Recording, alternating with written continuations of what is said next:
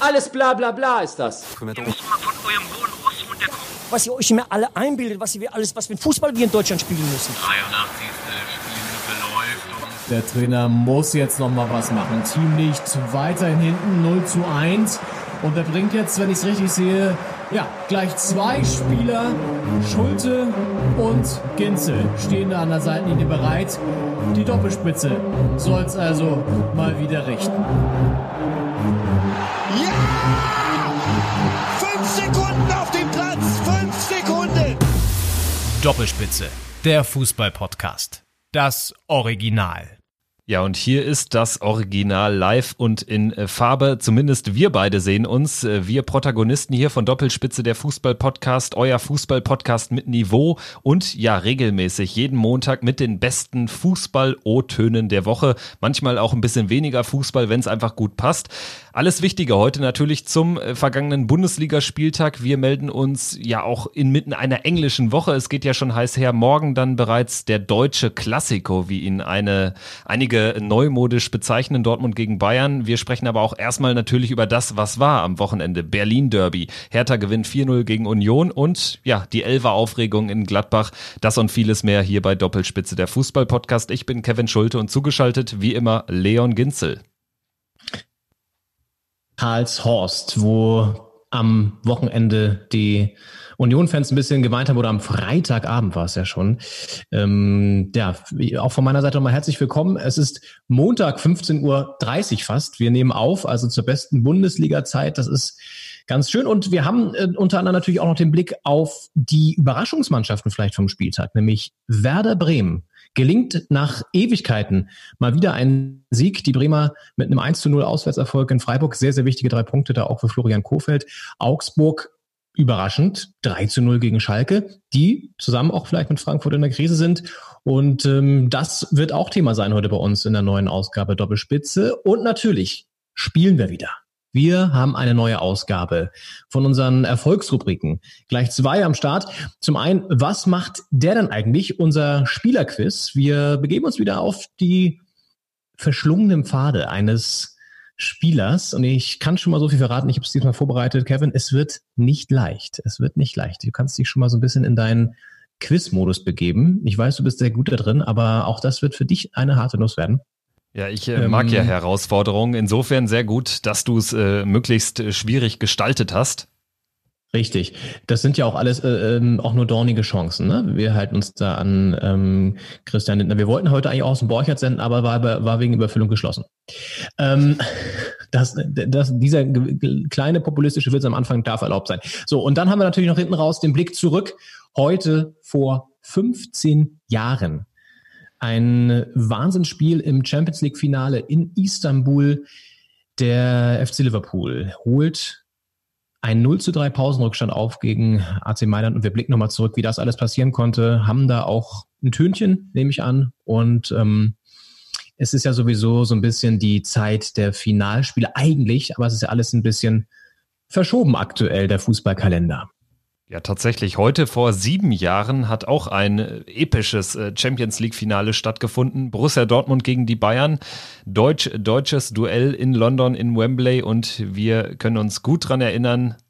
Ian Robben, 87. Minute, macht das Ding klar für die Bayern. Die gewinnen 2-1, nachdem sie im Jahr zuvor das Finale daheim gegen Chelsea so bitter verloren haben. Wir sprechen heute aber dann doch noch über ein noch dramatischeres Endspiel in äh, der Champions League. Heute vor 15 Jahren eben Champions League Finale zwischen Milan und Liverpool. Das später mehr. Äh, Oder äh, dazu später mehr. Leon, erstmal, bevor wir jetzt so hoch fußballerisch werden, lass uns mal einen kleinen gesellschaftlichen oder gesellschaftspolitischen Exkurs wagen. Jetzt äh, werden die Corona-Lockerungen in Thüringen, ich glaube auch in Sachsen, deutlich aufgehoben oder komplett zurückgenommen. Wie siehst du die ganze, die ganze Chose aktuell und wie ergeht es dir? Wir sind ja beide im gleichen Bundesland, beide in Berlin. Du bist aber auch so ein bisschen ja ein, ein Wandler zwischen den Welten, zumindest äh, zwischen äh, Berlin und Thüringen und kannst uns vielleicht ein bisschen mehr erklären zu der ganzen Sachlage. Ja, ich würde mich durchaus als Thüringen-Experte mittlerweile bezeichnen. Ähm, nee, also ich habe mich jetzt überrascht, dass der Freistaat das wirklich so konsequent dann ganz aufhebt, offenbar Anfang Juni soll es ja dann losgehen. Das finde ich schon krass. Man muss dazu sagen, in Thüringen gibt es echt extrem wenig Fälle, regional unterschiedlich. Es gibt mal Brandherde, wo es dann doch wieder ausgebrochen ist in der Vergangenheit und dann aber auch deutlich ähm, weniger Fälle im Vergleich so im, im gesamten Bundesland gesehen. Deswegen kann man es irgendwie schon nachvollziehen, aber es gibt natürlich auch Kritik, weil jetzt die Frage ist, ist, was ist das für ein Signal, wenn wir jetzt alles aufheben? Halten sich die Bürger dann wirklich an den Abstand noch oder fällt das dann weg und wie gefährlich ist das Ganze? Ich kann das auch verstehen. Ich meine, auf der anderen Seite, wenn du hier teilweise durch Berlin gehst, dann ist da Corona sowieso schon vorbei. Ja, also ich bin jetzt irgendwie vor ein paar Tagen durch den Treptower Park gefahren mit dem Fahrrad. Da war es bumsvoll, da hat sich ungefähr, glaube ich, niemand mehr an den Sicherheitsabstand so wirklich gehalten. Und ähm, es war halt auch, ja, äh, Leute haben Fußball gespielt. Ähm, auch so ein bisschen zwiespältig natürlich äh, als Fußball-Podcaster gesehen, weil ich dachte, okay, gut, die Bundesliga geht wieder los, vielleicht auch das so ein bisschen der Anlass gewesen, sich zum Fußballspiel zu treffen. Aber ja, du hast ja teilweise hier auch so ein bisschen das Gefühl, dass die Leute ähm, jetzt wieder von sich aus schon sagen, na komm, so schlimm ist es alles nicht. Ich war jetzt, muss ich sagen, auch zum ersten Mal wieder im Biergarten. Das darf man ja alles wieder, ist aber auch irgendwie ein komisches Gefühl, wobei es dann doch relativ schnell wieder so, man sich eingroovt, ja, also es geht langsam wieder los. Ich war trotzdem überrascht von Thüringen und ich weiß auch noch nicht, ob das wirklich so dann kommt, dass da alles fällt. Ähm, wie siehst du das? Also du bist ja auch ein bisschen weiter raus aus dem Zentrum. Ähm, da ist vielleicht auch ja weniger Action sozusagen, was so, was so Begegnung angeht und, und, und so Gefahrenherde, als jetzt im Berlin Zentrum wahrscheinlich. Aber was ist so dein Gefühl? Ja, tatsächlich sehe ich es ein bisschen ähnlich, auch mit gemischten Gefühlen, wenn man sich jetzt anschaut oder wenn man sich die Be Begründung anschaut von äh, Bodo Ramelow als Thürings äh, Landesvater, der irgendwie sagte, in Thüringen gibt's jetzt aktuell nur noch 245 akute Infektionen oder laufende Infektionen, dann ist das natürlich schon mal ein Richtwert, der eine klare Richtung auch vorgibt. Also ähm, es ist aber auch trotzdem irgendwie ein bisschen schwierig, wenn man halt sieht, dass es immer mal wieder Infektionsherde gibt, wie zum Beispiel in Leer in Ostfriesland, wo äh, irgendwie mehrere Restaurantbesucher sich angesteckt haben oder in dieser Baptistengemeinde in Frankfurt am Main, wo es diesen Gottesdienst gegeben hat und wo es jetzt über 100 oder mindestens 107 Infizierte gibt. Da kann ich dann grundsätzlich aber nachvollziehen, wenn man sagt, das sind halt lokale Ausbruchsherde und äh, man sollte jetzt auch, und so verstehe ich das jetzt auch in Thüringen oder auch in Sachsen, man sollte jetzt trotzdem irgendwie vielleicht noch Infektionsketten nachverfolgen können, indem es äh, irgendwie die Auflage gibt, dass in Kneipen, in Biergärten oder bei irgendwie kleineren Veranstaltungen, dass da natürlich registriert wird, wer nimmt jetzt an dieser Veranstaltung teil, wer sitzt jetzt hier im Biergarten und äh, falls es dann wirklich hart auf hart kommt und es gibt die Infektion, dass man dann auch mögliche Kontaktpersonen ausfindig machen kann und dann irgendwie das Ganze nicht mehr so, so, äh, ja, zu so einem Superspreading-Event ausarten lässt, wie es einfach äh, im Karneval im Kreis Heinsberg der Fall war. Und ähm, ich glaube, das, das ist einfach entscheidend. Ich kann es irgendwie schon nachvollziehen, das wäre so mein Fazit, würde aber auch dafür plädieren, dass man jetzt trotzdem das Bewusstsein weiter dafür stärkt, dass es lokal ja jeden Tag wieder eine andere Gegebenheit geben kann und dementsprechend sollte man da wachsam sein, auch äh, was die Politik betrifft und gehe aber auch davon aus, dass das äh, Kretschmer in Sachsen und äh, Ramelow in Thüringen jeweils sein werden und auch genauso ähm, ja das Bewusstsein schaffen wollen.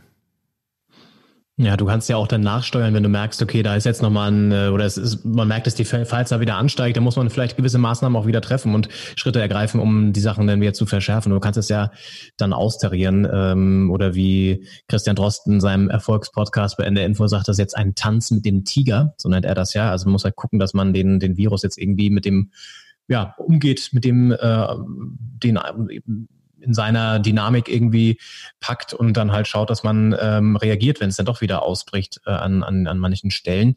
Ähm, kleine Anekdote, ich war gerade eben kurz noch ähm, los, hab mir, äh, muss, war, musste noch kurz in den Buchladen und äh, da kam dann auch so ein Typ rein, Wo ich auch schon wieder dachte, also es gibt ja hier in Berlin noch die Maskenpflicht, so ist es ja nicht so. Und ähm, ich meine Maske schon aufgezogen, bin dann dahin, guck mir irgendwie, äh, guck mir die Auslage an und er kommt rein, ähm, bläst noch so halb seinen Zigarettenrauch noch so äh, in den Laden mit rein und ähm, schnauft er erstmal so, ja, so, nicht so, hm, Kollege, eine Sache fehlt bei dir, du hast keine Maske auf. Hat ihn überhaupt nicht gestört. Also ich war mir dann auch, ich war doch so weit weg, dass ich auch keinen Bock hatte, jetzt ihn da irgendwie großartig drauf anzusprechen. Man ist ja schon immer so ein bisschen zurückhaltend, aber man sich denkt, ja, man ist auch keinen Bock, hier den Konflikt herauf zu beschwören. Und dann sagt er so ganz ehrlich zum, zum Vorwurf so, ja, ähm, sagen Sie mal, äh, wo haben, haben Sie ein Fastenbücher zum Thema Fasten? Ähm, bräuchte ich, äh, suche ich gerade und geht dann so nonchalant ohne Maske da rum und, und, und bläst noch seinen, seinen Zigarettenrauch so halb daraus. Ich also denke, ey, du Spacko, ähm, Entschuldigung für das Wort an der Stelle, aber äh, wirklich, äh, da, da ich auch schon wieder, und äh, auch völlig ignoriert und wohl wissend, dass da eigentlich die Maske aufsetzen muss, das glaube ich schon. Und dann mache ich auch so einen Verkäufer, als der dann raus war, weil es gab kein Buch zum Thema Fasten. Ähm, hätte er vielleicht eher so ein Thema äh, zum Thema ähm, Rauchen aufhören eins gesucht. Das wäre vielleicht auch nicht schlecht gewesen für seine Gesundheit. Ähm, meine Autoverkäufer, ja gut, also Maske bei dem jetzt nicht mehr so. Und also nee, aber ich habe jetzt auch mir auch schon abgewöhnt, die Leute darauf anzusprechen. Also ja, es ist, äh, naja. Ähm, man muss auch sagen, in Deutschland, wie gesagt, haben wir ja zum Glück echt niedrige Fallzahlen, wenn man in andere Länder guckt. Die USA ja mittlerweile 90.000 Tote. Wahnsinn. Also das, da sieht's richtig scheiße aus, glaube ich. Auch wenn es natürlich ein bedeutend größeres Land ist, aber 90.000 Tote ist halt auch heftig, ne? Ja, ich äh, würde noch dafür plädieren, dass man sich immer wieder bewusst macht, dass wir wahrscheinlich äh, diese niedrigen Fallzahlen zu einem Großteil der Maßnahmen einfach zu verdanken haben. Das ist ja so ein bisschen äh, das, was, glaube ich, viele Leute vergessen und äh, wo dann auch viel Kritik an die Entscheidungsträger heranprasselt jetzt mehr und mehr. Aber ich denke, es ist ja jetzt nicht von der Hand zu weisen, dass wir hier in Deutschland dann doch ein bisschen früher reagiert haben als einige andere Staaten und dementsprechend ist die Wahrscheinlichkeit jetzt vielleicht auch nicht so niedrig, dass das schon was gebracht hat und vielleicht genau deshalb wir das Ganze so einigermaßen in den Griff bekommen haben. Zu deiner Beobachtung, äh, sowas ähnliches habe ich jetzt neulich auch mitbekommen. Da, also ich war in Supermarkt, im Supermarkt und war aber irgendwie so an sechster, siebter Position und war dementsprechend schon recht weit weg und so an dritter Position in der Schlange hat dann einer so auf Höhe der Kaugummis einfach mal kurz seine Maske abgesetzt, um mal ordentlich ordentlich einen durchzuniesen und das ist natürlich dann auch nicht Sinn der Sache. Ne? Da dachte ich auch, Meister. Ich weiß, das ist vielleicht ein bisschen uncool, wenn man sich da so in die in die Maske fratzt, ist aber auch eklig, ne? Ja, klar, ja. aber aber irgendwie so bringt es dann auch nichts, ne? Also nee, genau, das naja. ist auch witzlos, ja. Schwieriges Richtig. Thema, aber vielleicht noch einen gegensätzlichen Punkt. Es ist oder ich habe jetzt noch nicht so die äh, Beobachtung gemacht in den letzten zwei, drei, vier Wochen, seitdem es auch Lockerungen gibt, dass sich äh, irgendwie viel mehr Leute nicht dran halten und so. Also ich finde es immer noch eher positiv, überraschend, gerade auch wenn ich jetzt in der Bahn bin, äh, dass sich irgendwie schon so 95 Prozent an die Maskenpflicht halten. Und mhm das äh, finde ich, äh, sollte jetzt auch nicht zu kurz kommen. Also die Beobachtung äh, habe ich jetzt auch gemacht, auch wenn es immer diese, ja, diese Ausreißer dann gibt, leider. Ja, du hast halt immer Leute, die irgendwie denken, sie müssen sich jetzt nicht dran halten. Aber ich meine, gut, das ist jetzt auch, wir sind hier in Berlin, da, äh, dass der eine oder andere mal querschießt, sollte einen jetzt in dieser Stadt nicht überraschen. Und ich glaube auch, ähm, was man wirklich bei, bei allem ähm, beachten sollte, ist wirklich, dass Deutschland aktuell, und so wird es ja wahrscheinlich auch bleiben, wirklich mit Glück, mit guten Maßnahmen und frühen Einschreiten das geschafft hat und im Vergleich zu anderen Ländern noch ganz äh, gut dasteht. Ähm, ich habe jetzt von einem, von einem äh, Bekannten gehört aus den USA, der, ähm, das ist auch ein Journalist, der da arbeitet, ähm, den, ähm, der in New York bei NBC arbeitet und ähm, da als News Anchor in der Morningstunde der sagt halt auch, dass ähm, drei seiner Kollegen einfach an Corona gestorben sind. So, ne? Also das ist halt auch heftig. Ähm, und da weißt du halt, okay, da ist nochmal eine ganz andere Tragweite. Und äh, auch jetzt mit einem Freund geschrieben in den Philippinen, der, der sagt, er darf seit Wochen nicht raus. Also da ist wirklich richtig harter Lockdown. Ähm, meine Schwester ist in Indien gerade, da ist auch richtig, richtig jetzt seit ein paar Wochen erstmal ähm, gelockert worden und davor war es auch richtig krass Lockdown. Also wir haben hier schon noch eine ganz gute Situation. Da sollte man ähm, auch mal ein bisschen ähm, sozusagen sich dran erinnern. Und ja, trotzdem natürlich jetzt äh, nicht einfach alles über Bord werfen und sagen, jetzt kannst du ja losgehen.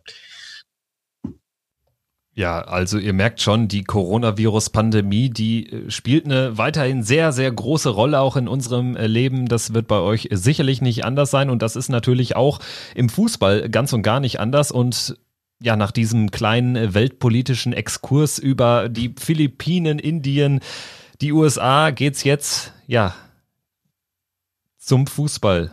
Zur dritten Liga, Magdeburg, Groß Aspach, Meppen, Jena. Da gibt es mächtig Streit und unter anderem aus diesem Grund hat sich der DFB Bundestag zu einer virtuellen oder zu einer digitalen Versammlung getroffen, zu einem äh, digitalen DFB Bundestag. Eigentlich findet der nur alle drei Jahre statt, dann auch physisch ganz normal. Jetzt gibt es wegen der Corona-Pandemie, gerade läuft das Ganze noch, gibt, gibt es eine außerordentliche Versammlung, einen außerordentlichen DFB Bundestag. Und ja, da geht's eben unter anderem darum, wie geht's weiter in der dritten Liga. Da ist jetzt beschlossen worden mit sehr klarer, über 90-prozentiger Mehrheit. Es geht weiter in der dritten Liga, wird also analog zur ersten und zweiten Liga mit Geisterspielen das Ganze fortgesetzt. Es gab aber jetzt im Vorfeld natürlich auch viel Streit. Leon, du als Halbthüringer, als Thüringer Berichterstatter auch, äh, hast sicherlich auch die ganze Chose rund um Karl Zeiss Jena, den Tabellenletzten der dritten Liga mitbekommen. Genau, Jena durfte ja anfangs auch gar nicht trainieren, weil die Stadt das untersagt hat. Dann ähm, haben sie ja natürlich gesagt, okay, Wettbewerbsnachteil. Und ähm, ich habe das dann so ein bisschen gar nicht mehr jetzt so richtig weiter verfolgt am Ende. Ähm, aber es war ja dann auch umstritten oder sie wollten ja auch eigentlich gar nicht, dass die, dass die Liga weitergeht, ne? Wenn ich es richtig sehe. Ja, tatsächlich. Und es äh, war in der Abstimmung, die es dann schon mal gab unter den Vereinen, hatten sich ja auch, äh, hatte sich nur eine sehr knappe Mehrheit überhaupt für diese Fortsetzung ausgesprochen. Es gab schon sehr früh ein Bündnis aus den bayerischen Drittliga-Clubs, also Ingolstadt, Unterhaching, 1860 München, ähm, Bayern München 2, die äh, Würzburger Kickers, die äh, sehr früh ähm, mit einer Stimme gesprochen haben. Wiederum haben aber auch die Vereine gerade in Ostdeutschland, Magdeburg, der Hallischer FC, beide aus Sachsen-Anhalt. Karl Zeiss Jena haben äh, sehr für einen Abbruch getrommelt und jetzt zuletzt auch immer wieder äh, zu vernehmen gewesen Waldhof Mannheim, die ja vor ja einem möglichen Durchmarsch stehen aus der vierten in die zweite Liga, sind Tabellenzweiter und da kam natürlich dann auch immer der Vorwurf auf, ja, ist doch klar, warum die jetzt gerade dafür mhm. trommeln, dass die äh, zweite Liga nicht äh, weitergeht, äh, weil sie eben natürlich davon profitieren würden, mutmaßlich, und aufsteigen würden. Genauso würde natürlich auch Jena profitieren, weil es gäbe natürlich keine sportlichen Absteiger oder wahrscheinlich gäbe es keine sportlichen Absteiger. Und äh, Jena hat auf sportlichem Weg eigentlich gar keine Chance mehr, sich noch zu retten. Und dementsprechend würde natürlich auch denen ein Abbruch zugutekommen. Allerdings ist das natürlich dann auch sehr schnell oder hat sich die Diskussion sehr schnell auch an diese beiden Pole verkantet, möchte ich sagen. Also, dass es irgendwie auch nur noch darum ging und auch äh, sofort irgendwie Populismus unterstellt wurde und sofort äh, auf der anderen Seite unterstellt wurde, ihr macht das nur zum eigenen äh, Zweck, äh, aus eigenem Interesse heraus. Und dementsprechend war irgendwie der Gesprächsfaden sehr schnell gerissen zwischen den ganzen Vereinen und auch der DFB irrlichtete irgendwie so durch den luftleeren Raum. Jetzt hat man es anscheinend halbwegs geglättet bekommen, weil sonst wäre das Votum jetzt auch nicht so klar ausgefallen. Ist aber natürlich auch immer schwierig. Wir wissen das alle. Ähm, die Basis äh, äußert sich auch gut und gerne äh, nochmal ganz anders als die dann äh, von dem Landesverband, die das entscheiden müssen. Da gibt es natürlich auch vorher äh, Telefonate, da laufen die Drähte heiß, ist doch klar, dass man da irgendwie dann noch alles versucht und das scheint gelungen zu sein. Es wird auch keine mhm. zweigleisige dritte Liga geben. Das kam ja aus dem saarländischen Fußballverband, dass man äh, auf eine dritte Liga Nord und eine dritte Liga Süd geht als ähm, ja als Folge aus der Krise, aber äh, das wurde auch klar abgeschmettert und ja, also ich würde sagen, äh, bevor wir jetzt vom DFB Bundestag, der sich hauptsächlich eben mit dritter Liga abwärts und mit DFB Pokal mit Nationalmannschaft beschäftigt, ähm, dann äh, würde ich sagen, gehen wir jetzt auf, auf das normale Fußballwochenende. Ich habe allerdings noch einen Knaller O-Ton als Überleitung parat. Den müssen wir auch gar nicht mehr groß diskutieren. Es sei nur gesagt, es äh, war am Anfang dieser, dieser DFB-Bundestagsveranstaltung und äh, es sind ja ein paar Leute physisch schon anwesend. Das sind eben die Spitzenfunktionäre, also Präsident Fritz Keller, ähm, Rainer Koch, der Vize, Friedrich Curtius, Generalsekretär und auch einer, ja, der so ein bisschen so eine Kirmesbremserfunktion hatte, der immer wieder dann diese 60 äh, Sekunden Zeit, äh, die die äh, Vertreter hatten, um abzustimmen, dann überbrückte und immer wieder kurz erklärte, was sie jetzt machen müssen. Und das war einfach ein absolutes Highlight. Hier mal so rund 20, 30 Sekunden von dem namenslosen DFB-Typen. Hervorragender O-Ton. Bitte bestätigen Sie uns die Tagesordnung und stimmen Sie jetzt dafür ab. Auch da wieder 60 Sekunden Zeit. Ich nutze die Gelegenheit, Sie nochmal darauf hinzuweisen, dass Sie bitte die einzelnen Fenster nicht schließen. Das bedeutet, dass Sie sich neue anmelden müssten und dass das Ganze dann komplizierter wird, als es für den einen oder anderen vielleicht eh schon daherkommen mag. Noch 45 Sekunden haben wir Zeit. Fenster geöffnet halten, vielleicht parallel zueinander geben. Dann können Sie immer hin und her klicken, aber bloß nicht auf das Kreuz klicken. Das ist sowas wie eine Tätlichkeit und äh, dann fliegen Sie und fliegen wir raus und das wollen wir natürlich nicht. 30 Sekunden haben wir also noch für Ihre Abstimmung. Ja, überragender Typ, wirklich. Das ging vor allen Dingen in einer Chose so. Geil. Da weißt du, mir nämlich erinnert an zwei Leute. Einmal so ein, so ein Typ, der wirklich auf dem, auf dem Jahrmarkt steht und jetzt hier nochmal vorbeischauen. Kommen Sie doch mal hier vorbei und jetzt heute haben wir unseren Sondergewinn und jetzt Gewinne, Gewinne, Gewinne. Oder auch Bernd Stromberg, der irgendwie erzählt, wie ist so, also irgendwie so ein bisschen so, so, so, so, so, so ein Stromberg. Ja, richtig. Charakter. Stromberg, Stromberg passt irgendwie aber auch der Kirmesbremser finde ich sehr, sehr ja. gut, weil er natürlich dann auch zwischenzeitlich mit der Metapher arbeitet, äh, Tätlichkeit und quasi dann eine rote Karte implizieren will dadurch, äh, völlig verrückt und auch äh, schön finde ich, wie er dann irgendwie das Bewusstsein dafür weckt, dass es vielleicht jetzt dem ein oder anderen Vertreter der Landesverbände gerade äh, schwerfällt, hier die richtigen Tasten zu tippen und äh, ja, vielleicht die Technik ein paar Probleme bereitet. Aber war auf jeden Fall, war auf jeden Fall ein schöner Einwurf von dem DFB-Typen, dessen Namen ich äh, gerade nicht weiß, aber ähm, ja, wir werden das vielleicht noch rauskriegen. Wie auch immer. Das ist für dich, das ist für dich ja. ein Kirmesbremser sozusagen. Jemand, der, der so, der so ansagt. Das heißt, heißt es bei euch in NRW Kirmesbremser? Ein Kirmesbremser ist halt jeder, der irgendwie so ein ja irgendwie so ein bisschen um den heißen Brei herumredet, wie eben der Kirmesbremser, den du, den ah, du okay. eben kurz äh, angeführt ja. hast, so dieses 30 Meter hoch, hoch, hoch, hoch, hoch, 70 ja, genau. km/h schnell, ja, schnell, schnell. Da, dazu mal kurz kurzer Exkurs. Es gibt wirklich bei YouTube ähm, Videos von so Kirmesansagern, die haben teilweise hunderttausende Klicks, glaubst du, gesehen, in den Millionen, wo die genau einfach so einen Zusammenschnitt von so 10, 15 Minuten von ihren besten ähm, Ansagen machen. Und jetzt geht's nochmal und jetzt ho, ho, ho, ho, ho, ho, wow, wow, wow. Also das ist sensationell, kann man sich, kann man nur empfehlen. Ich habe auch mal einen äh, im Ohr, das äh, war, glaube ich, ein Kirmesbremser an so einem Autoscooter stand. Und der hat auch immer dafür geworben, dass jetzt äh, die Leute doch äh, irgendwie das, äh, das äh, drei Chips für vier Fahrten Angebot annehmen sollen. Und dann hat er immer so Sachen gesagt, wie auch so auf so einer metaphorischen Ebene, wie wer in die Hölle will, muss fahren wie der Teufel. Hey, hey großartig, wirklich. Und, und das ist für mich das ein Kirmesbremser. So ja, sensationell. Äh, ist auch ein geiler Job irgendwie, ne? Also ähm, auch richtig coole äh, Frauen, die das machen, by the way. Äh, ist der äh, nicht nur Männer, die haben ja ähm, auch echt coole, coole Ansagerinnen. Ähm, also lohnt da mal auf jeden Fall, sich das anzuhören und so. Zu, äh, das ist schon, da kann man sich auch ein bisschen inspirieren für ähm, die eigenen, ja, vielleicht, wenn man den Alltag mal ein bisschen kommentieren möchte, kann ja auch nicht schaden. In diesem Sinne, wir kommentieren jetzt aber die Fußball-Bundesliga und auch Liga 2 in einem kurzen Exkurs. Fangen wir an mit dem Blick auf den Freitag, auf das Berliner Derby.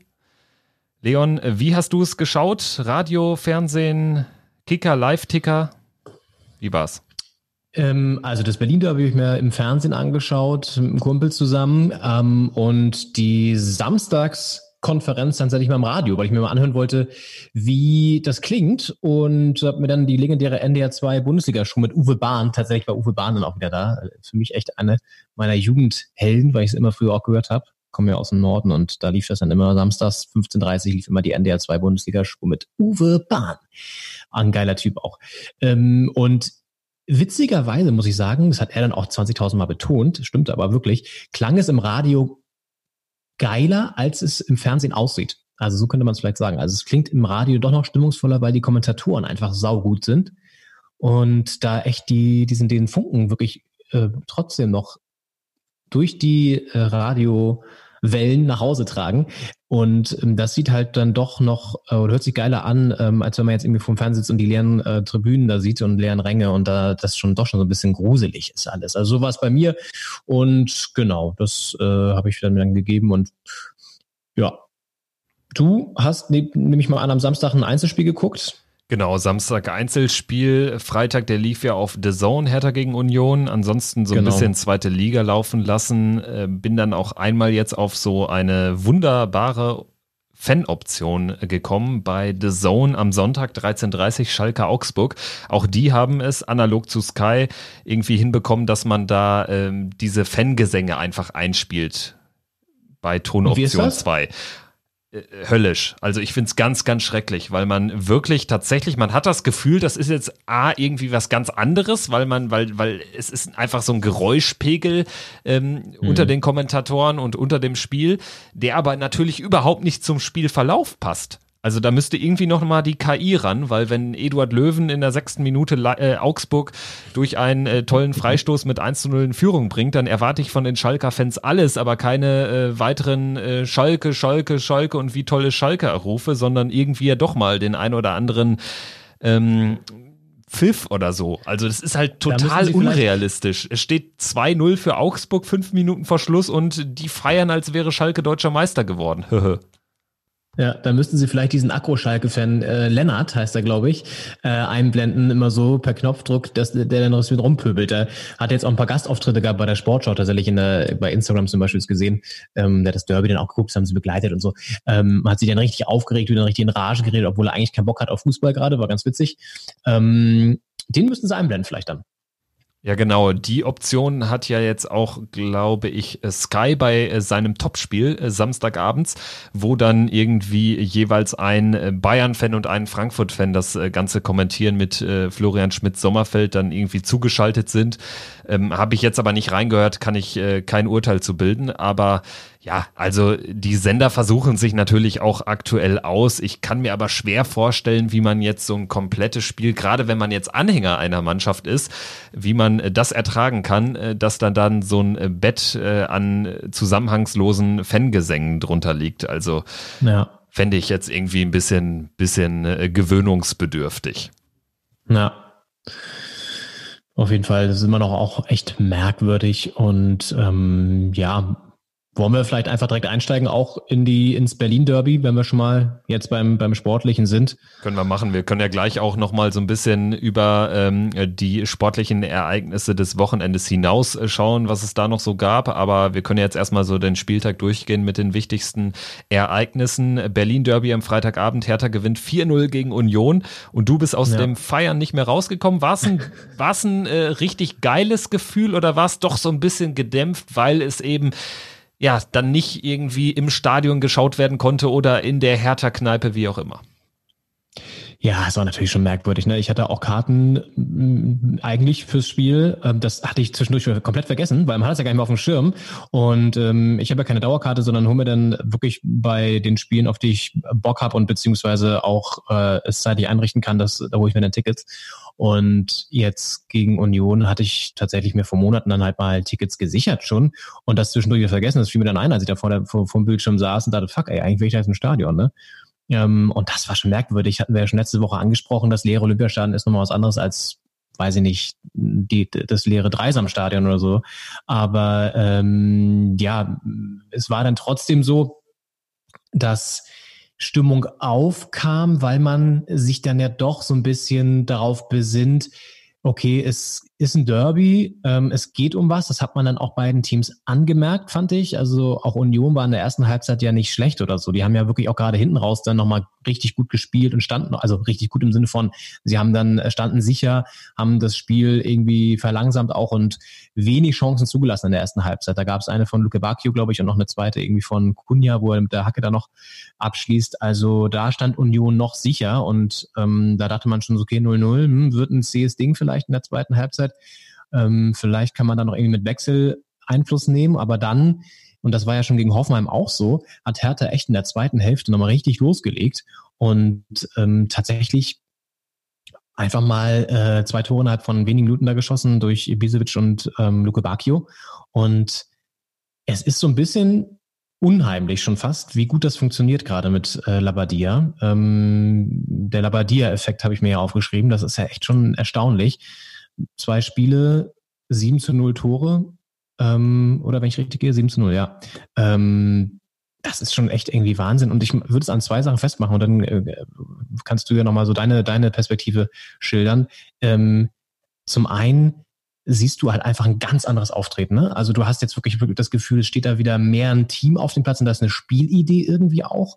Er hat es geschafft, die wieder zusammenzubringen.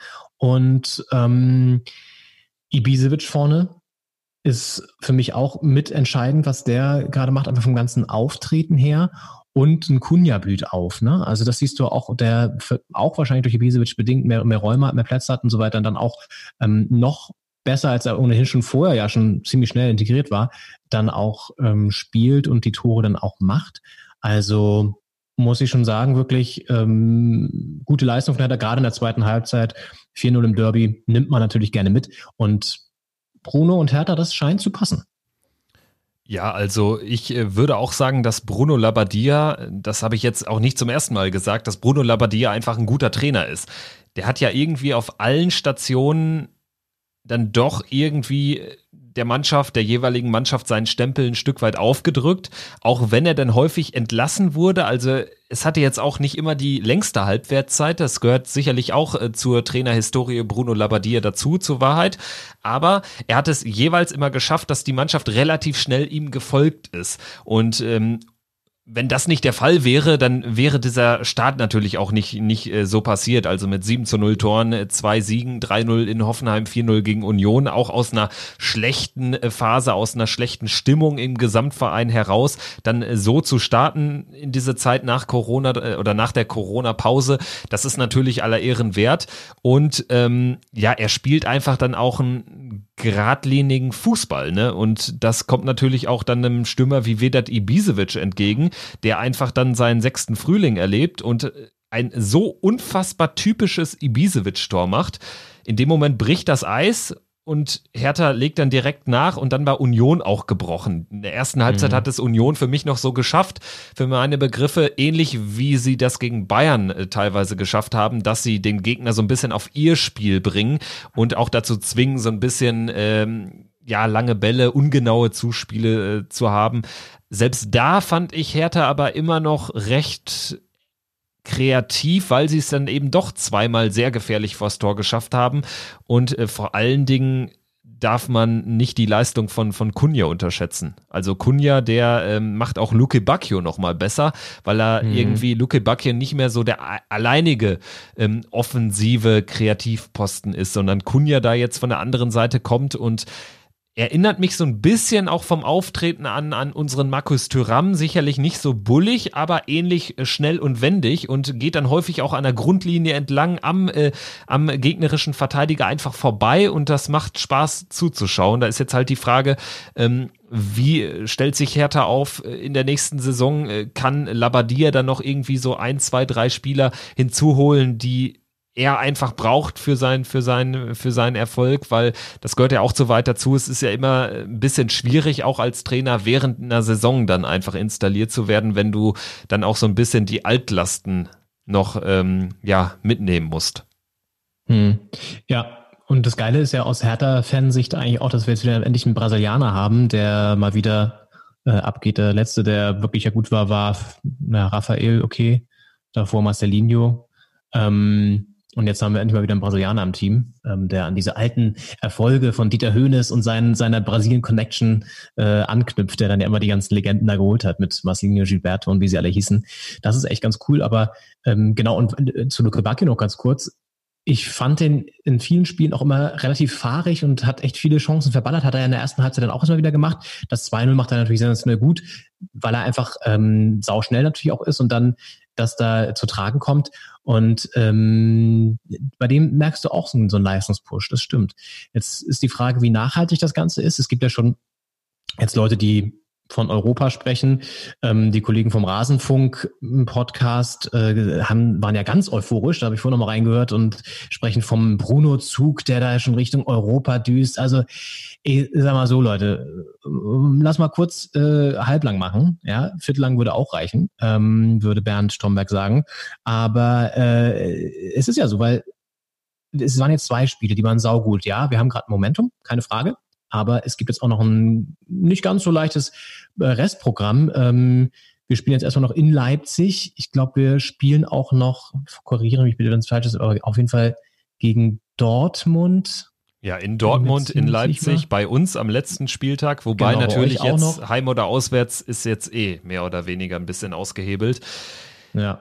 Du hast natürlich ja, einen Punkt, das, das Spiel in Brocken, ne? das, das, Spiel in Leipzig, äh, da bin ich wirklich sehr gespannt drauf. 18:30 am Mittwoch. Leipzig ja. ist gut drauf, ist naturgemäß gut drauf, naturgemäß offensiv stark. Hertha hat jetzt aber einen sehr guten Lauf und äh, scheint sich auch was zuzutrauen, hat auch gute Konterspieler und äh, also nach dem Spiel kann man, denke ich, mehr sagen, ob es tatsächlich ein Bruno ICE oder dann doch nur ein Regionalexpress ist, erstmal. Ja, oder nur eine, eine Bruno S-Bahn, die mal funktioniert und dann die Türen doch nicht schließt. Ähm, ja, äh, ich habe jetzt gerade mal gesehen, wir spielen sogar noch in, äh, gegen Leverkusen zu Hause zwar, aber gegen Leverkusen auch kommen wir ja noch zu und auswärts in Freiburg. Also das ist wirklich jetzt nicht das einfachste Programm. Ähm, und deswegen, ja, wir haben jetzt wirklich gut, sind gute rausgekommen aus der Stadion und das nimmst du ja auch mit in die nächsten Spiele. Deswegen will ich es jetzt nicht kleinreden oder so, ne? Aber ein bisschen Understatement kann ja gerade auch bei Hertha BSC ähm, ganz gut tun und Stimmt, ich gebe dir recht, Leipzig ist ein richtungsweisendes Spiel. Auch jetzt Kunja, der zurückkehrt zu seinem ähm, Ex-Verein, den er natürlich in seine in sein Herz eigentlich eingeschlossen hat, ähm, weil er bestimmt eine hohe Identität damit aufgebaut hat. Aber nein, aber spielt ja auch vielleicht noch eine kleine Rolle, dass der das dann noch ein bisschen ja, noch einen mitgeben möchte. Und Leipzig sehr gut drauf. Werden wir nachher noch kurz darauf eingehen, auf das 5-0 gegen Mainz. Ja, das wird spannend. Ist natürlich auch kein so langer Anfahrtsweg. Wir hatten jetzt zwei Spiele, äh, zwei Tage mehr Pause letztendlich oder anderthalb. Mal gucken, mal gucken. Also wird spannend. Ich befürchte fast, ja, wird ein Härtetest, wird ein Härtetest. Ich will jetzt gar nicht sagen, dass wir da irgendwie nichts holen. Also ab, abwarten.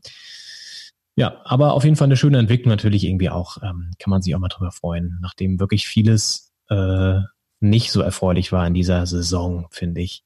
Und äh, eine Sache noch kurz, ähm, die ich äh, mir hier aufgeschrieben hatte auf meinem äh, sehr umfangreichen Notizzettel, das Olympiastadion, ne, weil wir es ansprachen, leeres Olympiastadion. Ich habe einen sehr spannenden Podcast gehört für alle historisch interessierten Menschen. Da geht's, ähm, ist auch wieder ein etwas äh, Hard Facts hier, aber härteres Thema. Ähm, es gibt gerade einen Podcast, das ist so eine Serie zur 75 Jahre ähm, Befreiung vom, von Nazi-Deutschland, 75 Jahre Kriegsende. Ich glaube, von den Kulturprojekten Berlin heißt der. Ähm, nach Berlin heißt der Podcast, den verlinken wir nochmal in den Shownotes, würde ich sagen. Ähm, da gibt's jetzt die zweite Folge, geht ums ähm, Olympiastadion. Und zwar besuchen die historische Orte in Berlin. Die bei der ersten waren sie im Brandenburger Tor und am Reichstag und äh, zweite Folge jetzt Olympiastadion und besprechen mit einem Historiker oder einer Historikerin, wie sich der Krieg an diesen Orten ausgewirkt hat, gerade auch am 8. Mai, also am Tag des Kriegsendes und generell auch was die, was die Orte für eine Rolle gespielt haben im Nazi-Regime. Also das Olympiastadion auch sehr interessant, geht nochmal um ähm, Olympia 36 hoffe, ich sage das jetzt richtig, ähm, und auch was äh, Sport für eine Rolle gespielt hat im Dritten Reich und ähm, auch wie, wie Hitler persönlich damit umgegangen ist, so mit Sport. Er war ja selber sehr unsportlich, hat das aber total als Propagandazweck schon erkannt und so. Also sehr interessant. Nicht in Gänze, so dass man sagt, okay, ähm, habe ich jetzt noch nicht von gehört, aber es ist nochmal sehr gut zusammengefasst und so ein paar Details, die man wirklich nicht auf dem Schirm hat, auch so zur Bauweise des Olympiastadions, fand ich super interessant, zum Beispiel, dass es ja so tiefer gelegt ist. Und ähm, sehr interessant, kann ich nur empfehlen, verlinken wir das Olympiastadion, vielleicht ein ganz kurzer Exkurs dazu. Und dann Union, Kevin. Zweite Niederlage in Folge, vielleicht müssen wir dazu auch mal kurz was sagen. Ähm, sind, glaube ich, aktuell nur sechs Punkte auf den Relegationsplatz. Nur noch, muss man ja fast sagen. Läuft gerade nicht so gut in Köpenick, ne? Ja, das stimmt. Haben jetzt gegen Bayern und gegen Hertha ja, zweimal klar verloren, ohne da jetzt äh, am Punktgewinn jeweils geschnuppert zu haben. Ich denke, man wird aber trotzdem noch optimistisch sein, weil sich der Vorsprung auf den 16. Platz eben jetzt trotz einer Schwächephase, man hatte ja auch das letzte Spiel vor Corona, vor der Corona-Pause in Freiburg verloren.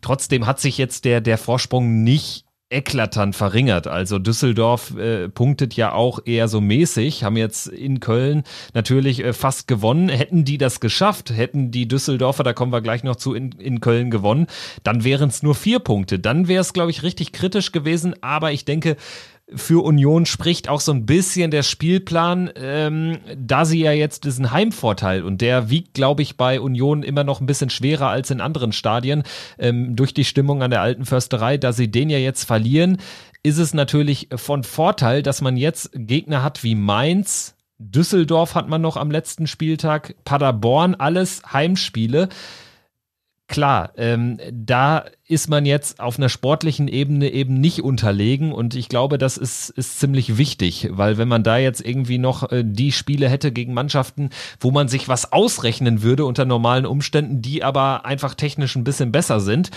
dann wäre das äh, sicherlich gefährlich. Ich denke aber, dass sie da irgendwie aus diesen genannten Partien zwei gewinnen werden und das würde dann auch schon reichen. Und dementsprechend kann man aus Union-Sicht noch sehr optimistisch sein. Das wäre jedenfalls meine Prognose. Ja, ist natürlich auch ein höchst undankbares Auftaktprogramm jetzt wieder nach dieser langen Pause. Ne? Bayern zu Hause äh, ohne das Publikum im Rücken und dann ähm, auswärts in Anführungszeichen das Berlin-Derby zu spielen bei der Hertha ist natürlich aus deren Perspektive jetzt auch nicht das geilste, geilste Auftaktprogramm, wenn man so lange nicht im, im Spielfluss war. Deswegen, ich denke eigentlich auch, also es wäre schon höchst, höchst unglücklich und höchst bitter, wenn die jetzt äh, tatsächlich noch irgendwie da in Abstiegsnot geraten. Aber ganz ehrlich, wenn man sich auch anguckt, da unten sind halt auch ein paar Clubs, die jetzt auch nicht wesentlich besser sind und auch Bremen ähm, ja, hat es wieder gewonnen, muss man erstmal abwarten, ob sie das bestätigen. Spielen ja bei euch jetzt auch ähm, unter der Woche auch nicht so einfach. Also ich glaube, da sind noch ein paar andere Clubs, die noch ein paar mehr Probleme haben werden, auch hinten raus und auch nicht ähm, einholen. Aber muss, muss ein bisschen aufpassen, denke ich. Aber das werden sie ja wissen. Und ich schätze auch Urs Fischer so ein, dass er jetzt auch die richtigen Worte findet. Also ich, ein grundsympathischer Typ. Und ähm, der wird, glaube ich, den, den Karren da nochmal wieder rausholen. Ja, im Prinzip brauchst du ja jetzt eigentlich nur mal einen Sieg relativ zeitnah in den nächsten ein, zwei, drei ja. Spielen und dann am Ende der Saison nochmal notwendigerweise vielleicht noch einen. Aber ich sag mal so, wenn die jetzt gegen Mainz gewinnen, dann haben sie 33, Düsseldorf vielleicht gegen Schalke nicht gewinnt, dann wären es äh, mindestens acht Punkte bei noch sechs Spielen, dann dürfte eigentlich nichts mehr passieren. Also man kann jetzt äh, schon für eine Vorentscheidung sorgen und dementsprechend sollten die Sinne auch äh, deutlich geschärft werden klar, jetzt hätten sie vielleicht gegen, gegen euch einen Punkt mitnehmen können, wenn man dann gegen Mainz aber nicht nachlegen würde, würde einen das jetzt auch nicht so richtig ähm, nach vorne bringen. Deswegen kann man jetzt sagen, blöd gelaufen, richtig scheiße gelaufen sogar. Null Punkte aus zwei Spielen, aber wenn wir jetzt gegen Mainz gewinnen, sind wir im Soll. Wenn man jetzt mhm. ehrlich ist. Natürlich würde das mhm. aus Fansicht niemand so sagen, weil natürlich ähm, plant man in einem Stadtderby keine Niederlage ein, aber wenn man jetzt die drei Spiele nimmt und einfach auch die Umstände sieht, Hertha neuer Trainer, Bayern sowieso äh, marschiert und marschiert äh, seit Wochen und Monaten und Mainz in diesem Paket, dann würde man, glaube ich, als Union-Fan aus sportlicher Sicht drei Punkte unterschreiben. Ja, das ist wohl so und ähm, es gibt, wie gesagt, Frankfurt und Mainz, äh, die haben noch ganz andere Probleme, glaube ich, als Union. Ähm, da werden wir, wenn wir kommen. Und dann zu Hertha, glaubst du tatsächlich, die können nochmal oben angreifen Richtung Europa? Was ja, also sie, brauch, sie brauchen dafür jetzt natürlich auch Big Points gegen Mannschaften, die dann doch eine Spur besser sind, weil sie spielen eben noch, du hast es erläutert, in Leipzig, in Gladbach bei uns, ähm, dann gegen Leverkusen, in Dortmund. Das sind jetzt mal vier Mannschaften aus dem ganz obersten Regal. Da brauchst du jetzt äh, zwingend natürlich Punkte. Du musst die anderen Spiele sowieso gewinnen. Aber was man natürlich beachten sollte, es sind realistisch betrachtet nicht mal fünf Punkte auf den sechsten, sondern eigentlich ja nur drei auf den siebten, weil Ja. wenn jetzt Leverkusen das Pokal-Halbfinale in Saarbrücken gewinnt, wovon man ausgehen muss, und Bayern die Frankfurter nochmal schlägt im Pokal-Halbfinale, dann haben wir ein Pokalendspiel Bayern gegen Leverkusen, wovon beide eh schon für den Europapokal qualifiziert wären, sodass eben der siebte auch noch nachrücken würde und da bahnt sich aktuell ein Schneckenrennen äh, ein. ähm, Und gerade ähm, jetzt mal abgesehen von Hertha, Köln, zwei Heimspiele gegen Mainz und Düsseldorf jetzt nach der Corona-Pause, nur zwei Punkte. Mit Glück jetzt sogar noch einen zweiten Punkt erhascht gegen Düsseldorf, aber äh, hätten die beide Spiele gewonnen, sie waren vor der Pause in einer bestechenden Form, dann wäre Köln jetzt die Mannschaft, die da äh, in einer sehr guten Position wäre. Also das, das Rennen ist wirklich äh, sowas von offen. Schalke punktet gar nicht. Äh, Freiburg äh, krebst auch irgendwie seit Wochen nur noch darum, verliert jetzt gegen Bremen. Hoffenheim spielt nur unentschieden oder verliert. Also, the trend is your friend, hat mal ein Ja. berühmter Fußballer in Deutschland gesagt. Ja, ich glaube auch. Ich glaube, das Momentum liegt auf unserer Seite, aber wie gesagt, abwarten und gucken und das- bestätigen und dann können wir, können wir uns gerne nochmal nächste Woche in die, in die Schlange an der Eisdiele anstellen und dann die Belohnung abholen, um mit Markus Gisdol zu sprechen. Hm, Ja, nächstes Spiel. Ähm, Und das äh, ist eins, was dich natürlich sehr ähm, emotional bewegt hat am Wochenende. Gladbach gegen Leverkusen. 1 zu 3 am Ende. Ähm, und es gab eine Szene, über die du dich, wenn ich es auch richtig bei Twitter gesehen habe, fürchterlich aufgeregt hast. Ähm, und zwar die Elfmeter-Szene zum zwischenzeitlichen 1 zu 2 2. zu 1, ne? Genau, genau. Mhm. Und äh, die ganze Szene hatte ja eine Vorgeschichte, weil äh, 30 Sekunden zuvor Markus Thüram äh, durch einen ringerartigen Einsatz von Alexander Dragovic, der Jonathan Tah bei Leverkusen in der Innenverteidigung ersetzt hat, ja zu Fall gebracht äh, wurde.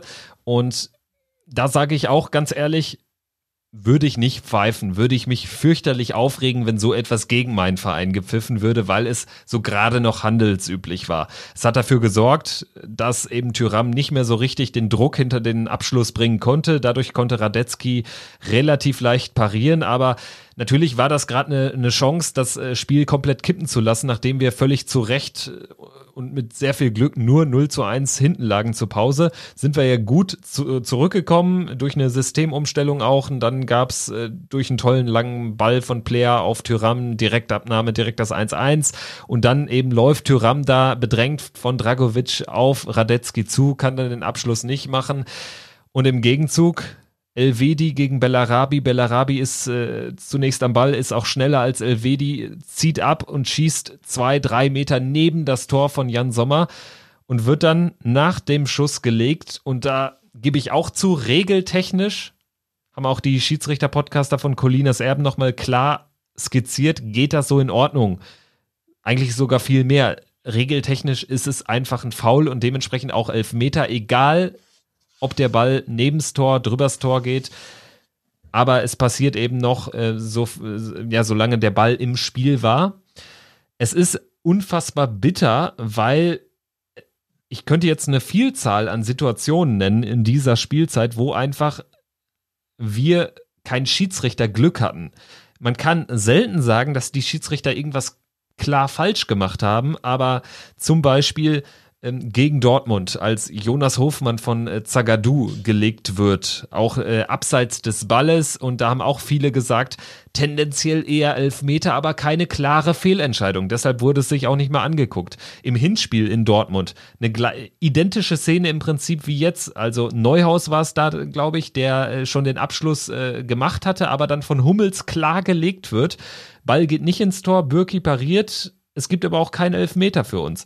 Äh, gegen Hoffenheim, äh, wo wir in der 92. den Ausgleich kassieren und zuvor 10 Minuten vorher äh, das 2-0 machen. 15 Sekunden vorher soll Oskar Wendt äh, regelwidrig am ha äh, mit, mit der Hand am Ball gewesen sein. Das sind alles so Situationen, wo du das schon so entscheiden kannst. Nicht zu vergessen das Spitzenspiel in Leipzig, wo wir bei ähm, bei ähm, Führung äh, den Platzverweis gegen Alassane Player kassieren, der wegen Abwinken äh, gelb und gelb-rot dann kassiert, wo man auch sagen kann, ja, wenn man das regeltechnisch so auslegt, dann ist das schon okay.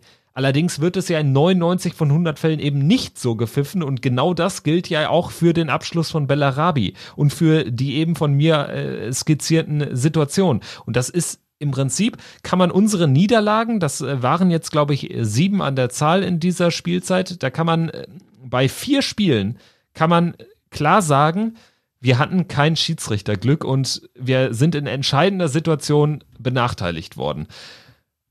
Und das ist dann in Summe einfach schon sehr, sehr bitter, muss ich sagen. Ja, ich kann jetzt zu den einzelnen Situationen nichts sagen, weil ich die tatsächlich nicht so im Kopf habe wie du natürlich oder so präsent wie du die hast. Äh, ich kann deinen Ärger nachvollziehen, weil das nervt einen natürlich dann extrem an, wenn man sich an Beispiele erinnert, wo es gegen eingepfiffen wurde oder eben andersrum gepfiffen wurde. Deswegen ist es natürlich extrem bitter, gerade bei so einem knappen Spielstand und in einem Spiel, wo es halt um viel auch geht, ne? Dritter gegen ähm, Vierter, beziehungsweise ja, Dritter gegen Vierter. Ähm, äh, oder? Dritter gegen Fünfter. Naja, auf jeden Fall. Dritter gegen um Fünfter vorm Spiel, ja. Ja, genau. Es geht um die Champions League äh, und ähm, da geht es natürlich dann auch um viel Geld im Nachhinein, beziehungsweise auch um einfach, ja, um Prestige natürlich auch, ne? dass man will das Ding natürlich auch gewinnen. So, ähm, wenn man sich das ganze Spiel betrachtet, muss man wahrscheinlich anerkennen, dass Leverkusen ein bisschen cleverer vorm Tor war, auch durch Harvards da echt wieder, der irgendwie ja total on fire ist jetzt auch in der Rückrunde, da wieder einen Doppelpack schnürt und ähm, ihr wahrscheinlich eure Chancen nicht konsequent genutzt habt, wenn man es mal ganz nüchtern betrachtet. Ne? Also es gab ja dann durchaus auch noch richtig dicke Dinger, ähm, auch für Leverkusen, aber ähm, wo Elvedi auf der auf der Linie rettet, aber auch für euch, die dann ähm, vorne nicht genutzt werden. So, äh, aber klar, wenn das dann natürlich gerade so eng ist, dann ist so eine Elfer-Szene, die irgendwie kritisch ist, natürlich umso bitterer.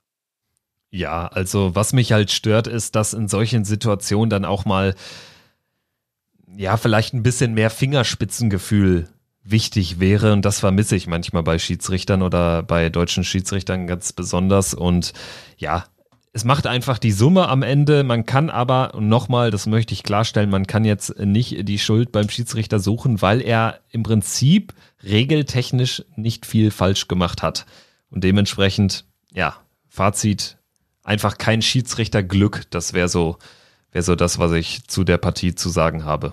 Und natürlich ist es jetzt bitter, weil wir sind auf fünf abgerutscht und ich sehe natürlich schon äh, die Mucksmäuschen jodeln, dass äh, wir am Ende im identischen europäischen Wettbewerb spielen wie Hertha BSC nach zwei völlig gegensätzlichen Spielzeiten unserer beiden Mannschaften. Ja, ähm, äh, für die Zuhörer von Doppelspitze der Fußball-Podcast, ähm, die das noch nicht wissen, logischerweise, ich habe Kevin Schulte vor der Aufnahme einen Überraschungston ähm, untergejubelt, möchte ich sagen, den er jetzt wahrscheinlich nochmal kurz sich da reinziehen muss. Hast du den schon rein? Ah, okay, hat er schon reingezogen. Ähm, und weil ich weiß, wie, wie aufwühlend auch so ein Wochenende ist, gerade wenn man vom Schiedsrichter nicht benachteiligt vielleicht, aber äh, vom Schiedsrichter so ein bisschen in den Stich gelassen wurde, manchmal in manchen Situationen, habe ich dir jetzt ein, ähm, ein Tönchen reinge, reingelegt, das, das wirklich überraschend kommt, aber da, dazu musst du dich vielleicht kurz, kurz die Augen schließen. Und das ist auch so ein bisschen ähm, jetzt einfach auch für die, für die Zuhörer, die sich auch vielleicht aufgeregt haben am Wochenende über die eine oder andere Entscheidung, da mal ein schönes, schönes Ding einfach mal kurz wirken lassen. Bitte drück den Ton jetzt ab.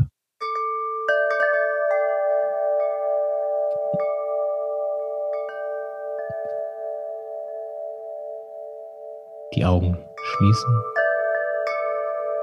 und ganz tief durchatmen. Die Elfmeterszene einfach streichen aus dem Kopf und den Fokus schärfen auf den nächsten Spieltag.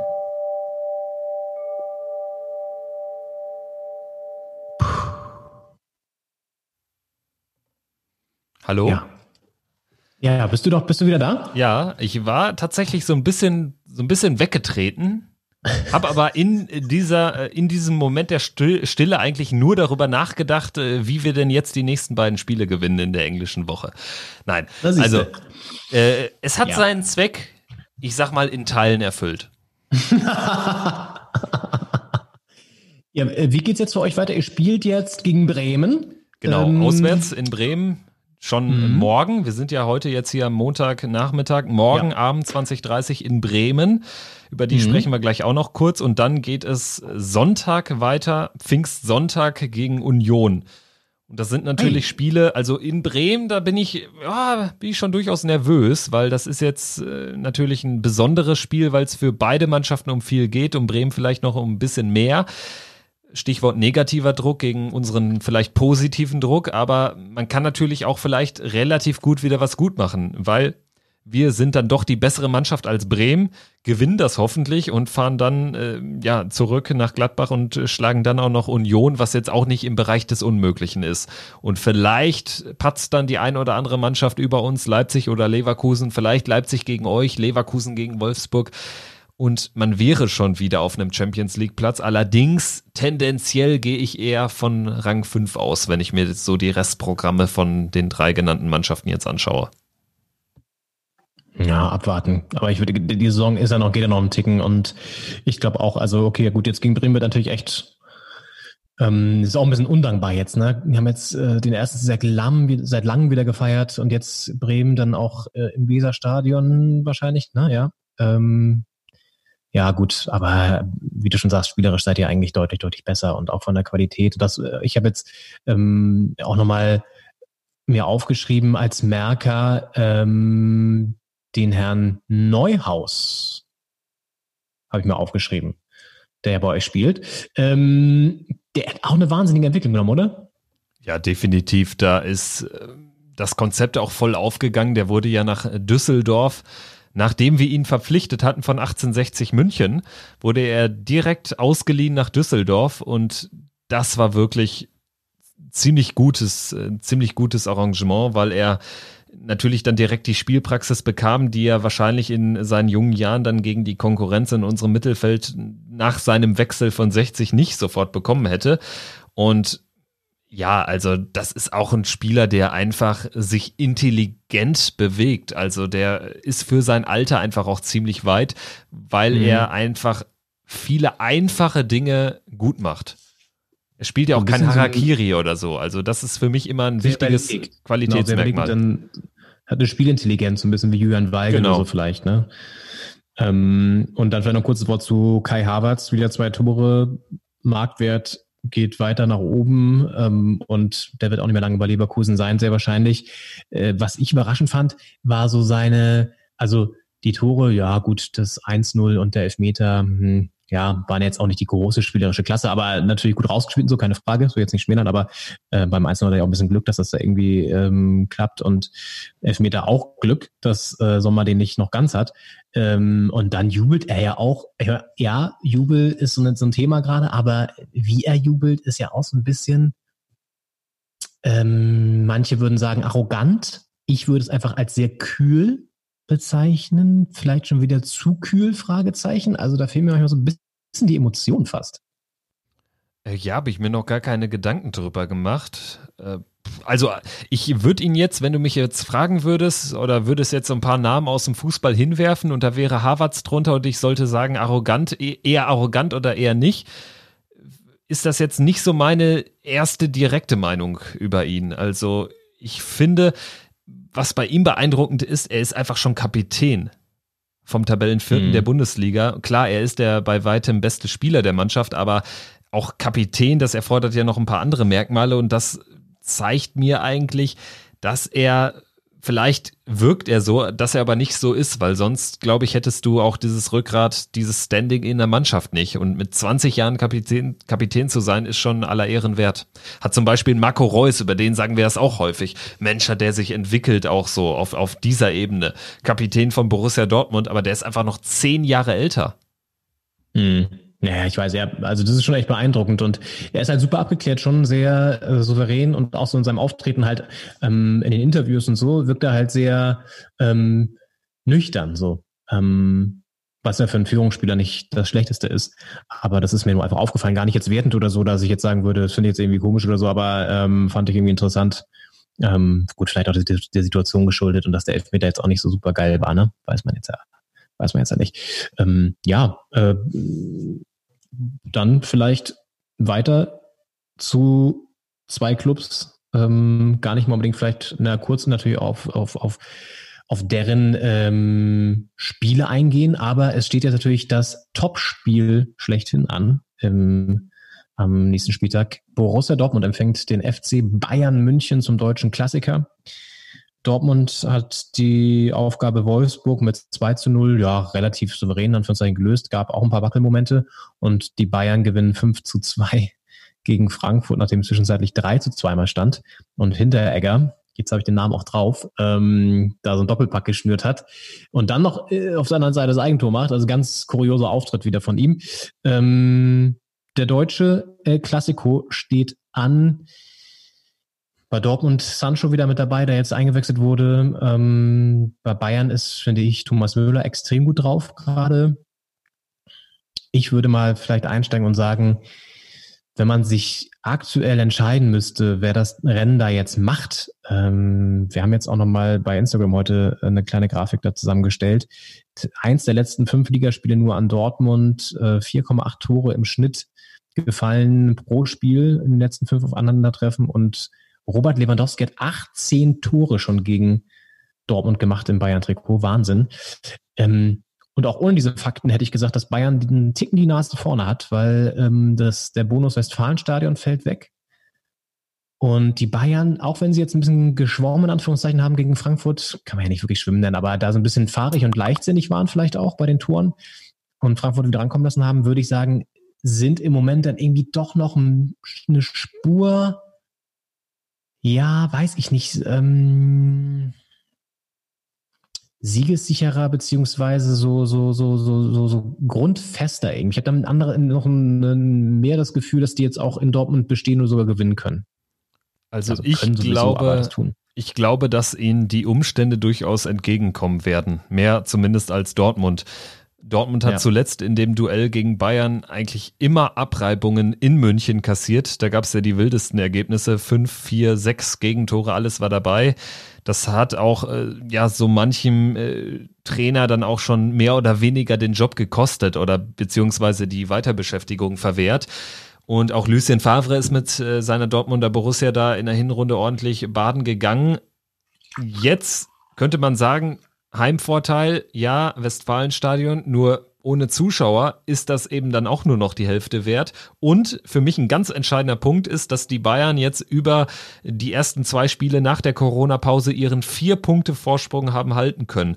Weil dadurch können sie sich ja sogar, das wird niemand gerne hören als Bayern-Fan, aber sie könnten sich sogar eine Niederlage erlauben, sofern sie mit ihrem Selbstverständnis dann weiter äh, so spielen, wie sie das jetzt unter Flick eigentlich immer getan haben. Ich meine, die haben jetzt von den letzten 17 Pflichtspielen irgendwie 16 gewonnen bei einem Unentschieden, was Wahnsinn ist. Nur gegen Leipzig 0-0. Ähm, eine Niederlage unter Flick, nur in, in Gladbach am 14. Spieltag, sonst alles gewonnen und nur ein paar Unentschieden. Und dann könnte man ja sogar sagen, wir können das relativ locker angehen. Klar, das äh, Spiel wird wahnsinnig hoch gejazzt, da ist dann immer wieder vom Klassiko Deutschlands die Rede und was weiß ich nicht noch. Und vom großen Titel Entscheidungsduell, aber zur Wahrheit gehört auch, danach sind noch sechs Spiele, nur sechs Spiele. Bei der äh, Form, die Bayern hat, ist es jetzt nicht abwegig, dass die die anderen sechs Spiele gewinnen. Also Dortmund ist da moralisch auch schon in der deutlich schwierigeren Ausgangslage. Bayern muss noch nach Leverkusen, Dortmund am vorletzten Spieltag aber noch nach Leipzig. Dementsprechend würde ich sagen, ist das vom Recht, Recht, äh, Restprogramm auch ausgeglichen. Also ich sehe Bayern auch, das sind ein Prozent vorne tatsächlich. Ja, weil auch, wie gesagt, der Faktor Westfalenstein, der in so einem Spiel, haben wir ja auch schon bei Union gegen Bayern gesagt, also da, das ist halt so, wenn du gegen die Bayern spielst, dann musst du halt die letzten fünf Prozent noch über die Zuschauer reinholen. Und äh, das macht Dortmund natürlich immer extrem stark, auch gerade zu Hause in solchen Spielen. Ähm, sie hätten wahrscheinlich auch nicht Real Madrid so ausgeschlagen ohne Zuschauer oder damals das Ding gegen Malaga oder so. Keine Ahnung, das sind ja so Spiele, wo dann einfach der Funken überspringt und äh, das Publikum dich nach vorne peitscht. Und ja, ich glaube auch, also es wirkt alles ein bisschen gefestigter bei den, bei den Bayern und ähm, es deutet sich an, wenn sie das jetzt gewinnen, sind es sieben, dann können sie eigentlich schon mal eigentlich die, wie auch immer dann aussehende Meisterfeier planen, die wird ja wahrscheinlich nicht auf dem Rathausplatz stattfinden dieses Jahr, sondern irgendwie äh, digital wahrscheinlich jubeln die dann alle. Können ja jetzt in Thüringen feiern dann wenn da die Regularien. Ja, ist, ist, ist ja so weit weg. Nachbarland. Ja. Von, von Hof, was ja, glaube ich, noch in Bayern liegt, zum Beispiel gar nicht so weit entfernt. Da ist ja dann schon die Grenze. Also, ja. Ich überlege gerade, es gibt, glaube ich, aber im, im Erfurter Rathaus keinen richtig guten Balkon. Der Rathausplatz ist sehr schön, das Rathaus auch, aber ich glaube, das hat keinen Balkon nach vorne raus. Da müssten sie dann irgendwie anbauen. Ja, okay, also vielleicht dann doch nicht die, die beste Idee. Die, die Dortmunder werden sich sagen, wir könnten immerhin noch eine Geister-Meisterfahrt so rund um den Borsigplatz machen. Ja, also von daher, stimmt. ja, ich denke mal, man kann es genauso runterbrechen. Wenn Bayern das äh, Ding gewinnt, ist eh alles entschieden. Bei einem Unentschieden würde ich auch sagen, geht die Tendenz dann doch schon Richtung 90 Prozent Meister Bayern, weil sie könnten sich ja dann sogar eine Niederlage erlauben. Ich sage aber auch, bei einem Sieg für Dortmund ist das jetzt nicht der vollständige Turnaround. Und das spielt auch schon in dieser Partie dann eine Rolle, gerade wenn es irgendwie kurz vor Schluss unentschieden stehen, äh, stehen sollte ganz ehrlich, dann muss Dortmund aufmachen, weil die Wahrscheinlichkeit, vier Punkte aufzuholen in sechs Spielen auf Bayern ist dann doch eher ziemlich gering. Könnte aber auf jeden Fall ein ganz gutes Spiel werden, weil da jetzt natürlich zwei Teams aufeinandertreffen, die technisch und vom Spielverständnis her saugut drauf sind. Und das ist ja so eine der Erkenntnisse der, der beiden ersten Geisterspieltage, dass sich die Mannschaften, die dann ähm, wirklich auch einen Ticken ähm, besser was, was diese, was diese Punkte angeht, drauf sind, dann auch die Spiele für sich entscheiden. Also ähm, das ist ja schon durchaus, durchaus zu bemerken. Ich wollte mir noch mal kurz das Bayern-Restprogramm angucken. Also spielen jetzt noch gegen, klar, Dortmund so, dann Düsseldorf zu Hause, Leverkusen auswärts, gegen euch noch, ne? Das hast du übrigens unterschlagen. Genau. Ähm, Bremen auswärts und dann Freiburg zu Hause und Wolfsburg auswärts. Ja, gut. Gott, da fällt mir fast das Mikro hier auf, äh, vom, von meinem Buchstapel, den ich mir gemacht habe. Ähm, ihr sind natürlich noch, also gegen euch ist auch nicht so easy, ne? Ja, das stimmt. Wenn also ihr im noch um die Prinzip Champions League kämpft. Leverkusen und äh, das Spiel gegen uns, das Ja. sind natürlich Fallstricke. Also, aber Dortmund spielt eben auch noch gegen Leipzig oder in Leipzig. Und ich, ich bleib dabei, wenn Dortmund das Spiel nicht gewinnt, ist es für mich auch bei einem Unentschieden eigentlich schon fast entschieden. Ja. Gewinnt Dortmund, kriegt das Ganze natürlich dann deutlich mehr Würze. Für Bayern spricht aber natürlich auch einfach, sie spielen danach gegen Düsseldorf. Das ist natürlich dann auch nach einer möglichen Niederlage, wenn du so ein bisschen äh, dezimiert bist und auch vom Kopf her vielleicht äh, dir den einen oder anderen Gedanken machst, ist das dann schon ein dankbares Aufbauprogramm.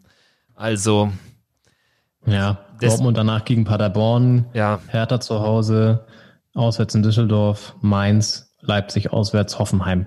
Also ist natürlich Ja. bis auf bis auf Hoffenheim, ja, wobei auch eigentlich das nicht äh, in einem Heimspiel dann bis auf Leipzig auswärts ist eigentlich sind da 15 Punkte schon mal Pflicht, würde ich fast ja, sagen bei dem Mainz, Programm. musste eigentlich ja eben, also außer gegen Hertha natürlich, ne? Das hast So. du, glaube ich. Ja, danke. Ähm, wenn wir jetzt da durchmarschieren. Ähm, ja, also gut. Wird man sehen. Ähm, was tippst du konkret? Ich tippe Dortmund gegen Bayern 1 zu 1. Okay, ich sag, wird ein wildes Spiel, wird ein wildes Spiel und die Bayern gewinnen das am Ende mit 4 zu 2. Ja, da äh, wären doch bei beiden Tipps die Bayern-Fans unter unseren Hörerinnen und Hörern doch einigermaßen zufrieden sein. Sicherlich 4-2 wäre auch für den neutralen Beobachter, der mit keiner der beiden Mannschaften äh, anbandelt, doch ein geiles Ergebnis. Und nicht vergessen, 18.30 Uhr Dienstagabend. Das ist wahrscheinlich auch ein, ein Novum, was die Anstoßzeit für diese Partie betrifft. Wahnsinn. Aber naja, Corona und so, ne? Genau. Hab übrigens ja noch äh, das gleiche auch bei Instagram gefragt, da gehen die Tipps ein bisschen auseinander. Kessem Loading schreibt ähm, 2 zu 1 für Dortmund. Dann unser Kolumnist äh, Paul Weber sagt, steile These, Robert macht die 20 voll, aber Dortmund gewinnt. Und Torben Lorenzen, auch ein treuer Zuhörer, glaube ich, hier vom Podcast, äh, schreibt Duell der Ballermänner, Levi 3 zu 2 gegen Holland. Und Kräuter Knobi Scharf schreibt noch, er hofft auf den BVB. Also da ist die Tendenz tatsächlich eher Richtung Dortmund. Spannend. Du hast jetzt äh, schon einen wichtigen Namen angesprochen. Unter den genannten Paul Weber. Der Richtig. wäre ja jetzt auch eigentlich mal wieder an der Reihe. Absolut. Wir ähm, haben ihn, die Gehörer von Doppelspitze der Fußballpodcast wissen das, verpflichtet. Paul Weber, Neuzugang bei uns, ähm, stellt in schöner Regelmäßigkeit so ein bisschen die philosophischen Fragen des Spieltages ähm, zur Disposition in seiner Rubrik, in seiner Kolumne Webers philosophischer Einwurf. Und da geht es diesmal ums Thema Jubeln, denn du wirst es auch gesehen haben, Kevin, das 2 zu 0 das Dortmund gegen Wolfsburg geschossen hat durch Hakimi war es, glaube ich, wenn mich nicht alles täuscht. Dann äh, danach der Jubel, der war ja auch nicht so ganz Corona-konform. Ne? Also da wurde auch ordentlich abgeherzt und abgeknuddelt. Das, was bei Hertha letzte Woche noch kritisiert wurde, jetzt auch bei Dortmund. Ja, und das Ganze philosophisch aufgearbeitet von der Doppelspitze Neuverpflichtung des Jahres, ablösefreien Neuverpflichtung des Jahres. Paul Weber, wir hören jetzt mal rein, was er uns dazu zu sagen hat und werden das Ganze natürlich dann gleich auch nochmal aufgreifen und diskutieren. Webers philosophischer Einwurf. In den Zeiten der leeren Ränge verändert sich auch das Spiel. Wie im echten Leben ist auch im Fußball jeder nicht notwendige Kontakt zu vermeiden. In einem Kontaktsport keine leichte Angelegenheit. Doch während niemand erwartet, dass vor jedem Zweikampf die Notwendigkeit überprüft wird, da jetzt wirklich hineinzugrätschen, richtet sich der kritische Blick rasch auf den Torjubel. Im Gegensatz zu Tackling, Grätsche und Kopfballduell stehen das sich Herzen und sich beglückwünschend in die Arme schließen, der freundschaftliche Kuss auf die Stirn, nicht unter dem Schutze der Notwendigkeit. Bei den ersten Treffern nach der Wiederaufnahme des Spielbetriebs war den Spielern die Neuheit der Situation anzumerken. Es wurden Ellbogen und Fäuste aneinandergestoßen und manch einer verfiel in alte Muster.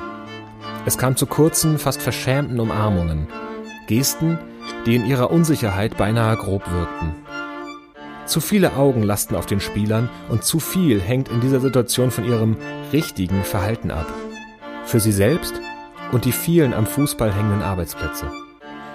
Dabei gibt es doch einen Trend, der, so sehr er mitunter genervt hat, in dieser Zeit eine Krise des Jubels verhindern könnte. Der individualisierte Torjubel als Statussymbol und Markenkern. Wir sehen Cristiano Ronaldo sich im Sprung drehen und breitbeinig landen, die Muskeln angespannt und die Arme aerodynamisch von sich gestreckt wie eine startbereite Langstreckenrakete. Oder Serge Gnabry, der, aus der NBA inspiriert, einen imaginären Löffel über seiner flachen Hand rührt, mutmaßlich in einem Kochtopf. Solche Torjubel könnten eine verlorene Selbstverständlichkeit zurückbringen. Wenn sie dann noch den Egoismus der eigenen Marke hin zu einem Mannschaftsereignis überwinden, ohne auf Berührungen angewiesen zu sein, könnte dabei sogar noch mehr gewonnen werden. Das war unser Königstransfer.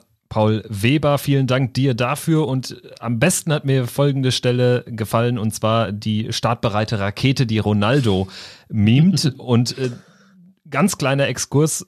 Es gibt ja auch, apropos Rakete, es gibt ja äh, wirklich eine Doppelbelastung für mich in dieser englischen Woche, denn am Mittwochabend deutscher Zeit gegen 22.30 Uhr äh, soll erstmals nach neun Jahren nach der Space Shuttle-Ära wieder eine amerikanische Rakete mit Raumfahrern zur ISS geschickt werden. Also, das nur dazu und äh, dementsprechend gut fand ich diesen, diesen philosophischen Einwurf von Paul Weber.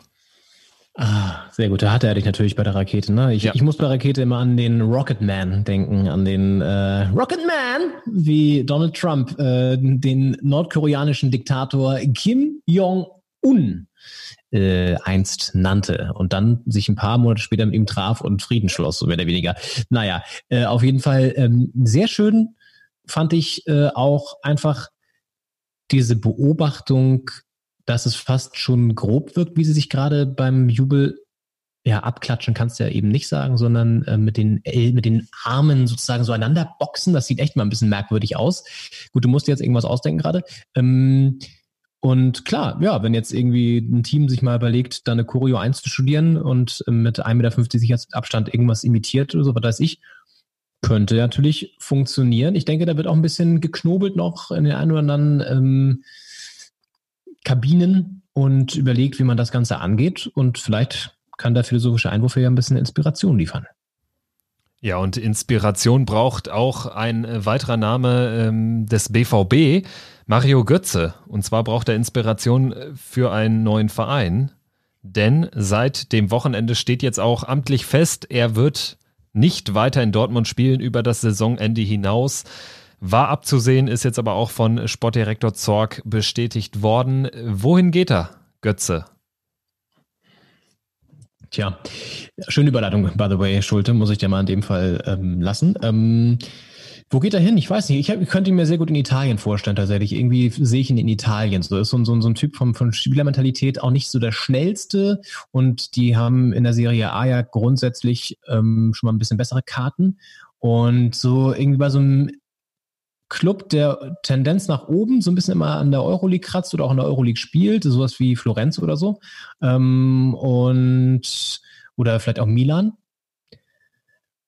Weil ich glaube, seine Freundin ist ja auch ähm, sehr modebegeistert, ist ja, glaube ich, auch äh, eine Bloggerin und so. Es würde also auch privat, glaube ich, ganz gut passen. Also vielleicht könnte das ähm, ganz gut hinhauen. Ich glaube nicht, dass es nochmal in der Bundesliga versucht, ehrlich gesagt. Also das weiß ich nicht. Ich meine, das Problem ist ja auch, es muss erstmal einen Club geben, der ihn nimmt. Ne? Also jetzt mal ganz äh, böse formuliert. Und der ihn auch bezahlen kann, ne? Weil wenn du bei mhm. Dortmund und Bayern gespielt hast, dann ist das natürlich das alleroberste Regal, auch finanziell. Und ja. äh, Milan finde ich gar nicht so schlecht. Also Milan oder Inter, weil das sind finanzstarke Clubs immer noch, auch wenn sie mehr oder weniger erfolgreich waren in den vergangenen Jahren, in einer attraktiven Stadt. Könnte was, könnte was sein. Und tatsächlich, irgendwie in England sehe ich ihn auch gar nicht. Also nee, von dem das, Fußball her sehr ja, körperbetont. Ja, ich meine, gut, es gab ja irgendwie so ein paar ähm, ganz quere Überlegungen, dass jetzt irgendwie Jürgen Klopp ihn dann wieder sozusagen als alten Förderer holt, aber zu Liverpool passt einfach qualitativ leider Gottes nicht mal noch nicht zum Spiel, so wirklich. Ähm, ich habe einen Kommentar gelesen von äh, Kalle Wild, dem Chefredakteur vom Kicker, glaube ich, oder Chefkolumnist vom Kicker ist das, glaube ich, der irgendwie meinte, dass so Spielertypen wie Götze und äh, Coutinho es einfach schwer haben aktuell, gerade in diesen Systemen, die gespielt werden, weil sie eben nicht die schnellen Spieler sind, die über außen reinkommen, sondern halt die, die Zehner, die dann doch eher mal den Ball ein bisschen verschleppen und ähm, dann auf kleinem, engen Raum ganz, ganz gut natürlich agieren durch ihre Technik, aber eben nicht diese Power entwickeln können, diese Dynamik. Ähm, mag was dran sein. Ich finde es halt bitter, wenn du überlegst, Tor des Jahrzehnts ja auch erst kürzlich Auszeichnung geschossen, ähm, WM-Siegtorschütze, das ist auch so ein bisschen wie so ein Fluch, ne? Seitdem, seitdem er dieses Tor geschossen hat, ging es mit ihm wirklich bergab, muss man wirklich mal sagen. Also es ist schon echt irgendwie auch ein bisschen traurig. Ich will jetzt auch gar nicht das zu dramatisch alles zeichnen, aber äh, irgendwie ist er schon so eine dramatische Figur. Vom Jungstar zum, äh, ja, zum, zum, zum Reservebankkandidaten. Also wurde ja auch mit Hertha in Verbindung gebracht. Da hat äh, Cleansey angeblich die Handynummer nicht gefunden oder so, weil äh, ja, deswegen hat es nicht geklappt. Also auch irgendwie eine ganz krude Geschichte. Ob das stimmt, weiß ich auch nicht. Ähm, Lothar hat ihn jetzt nochmal ins Gespräch gebracht bei der Hertha, hat jetzt gesagt, ich kann mir sehr gut, ja, den kann ich mir sehr gut vorstellen da. Ja, gut. Weiß ich nicht.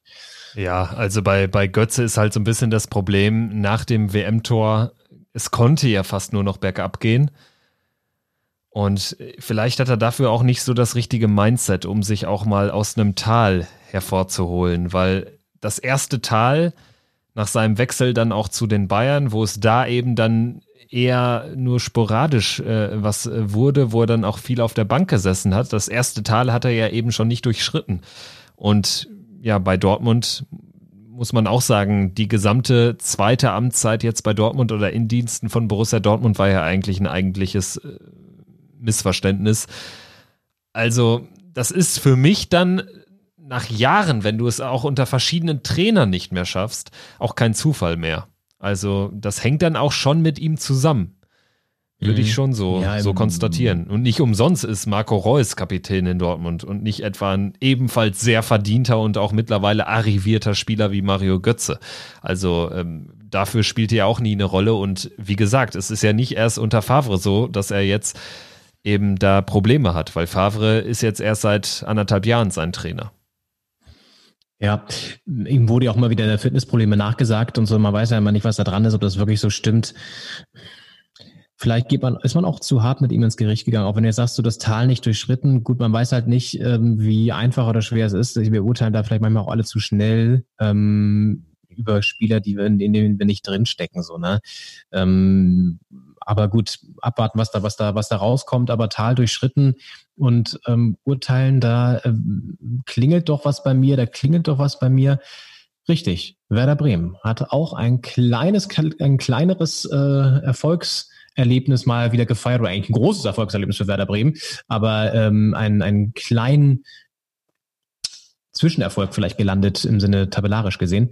Gewinnt in Freiburg auswärts und ähm, Florian Kofeld, der hat es wirklich nicht leicht. Der Werder-Trainer in den letzten Wochen wurde ja auch nochmal von Wobei ich da auch sagen muss, es hieß immer von Vereinslegenden angegriffen. So, da haben wir noch durchgelesen, wer das gesagt hat. Ganz ehrlich, das sind ja, ich meine, klar, vielleicht aus Werder-Sicht Vereinslegenden, aber ich hätte jetzt immer so gedacht wie, keine Ahnung. Also für mich als Außenstehender sind Werder Vereinslegenden Ailton, Miku und ähm, weiß nicht, Ivan Klasnic. Das sind für mich Werder Vereinslegenden. Und da kam natürlich ganz alte aus dem Hut. Ich weiß, dass, da bin ich zu jung vielleicht für. Aber war natürlich bitter, als sie angegriffen gefühlt gewinnt in Freiburg, glücklich. Nachdem der Videoschiedsrichter noch Freiburg zu Recht, muss man sagen, Tor aberkannt hat wieder. Ähm, und dann rettet am Ende noch auf der Linie äh, oder Pavlenka hält, glaube ich, noch einen Ball kurz vor Schluss und so von Freiburg. Also da war wirklich Zittersieg angesagt und dann gewinnen sie es 1-0. Und da haben wir noch einen Ton vorbereitet. Aber Christian Streich, der Freiburg-Trainer, äh, hat sich nach dem Spiel dann auch nochmal zu dieser ganzen Debatte rund um Kofeld geäußert und meinte, ja, ähm, es gibt eine positive Sache an dieser Niederlage aus seiner Sicht. Und zwar, ähm, dass Bremen jetzt gepunktet hat und er erklärt auch, warum er das so sieht.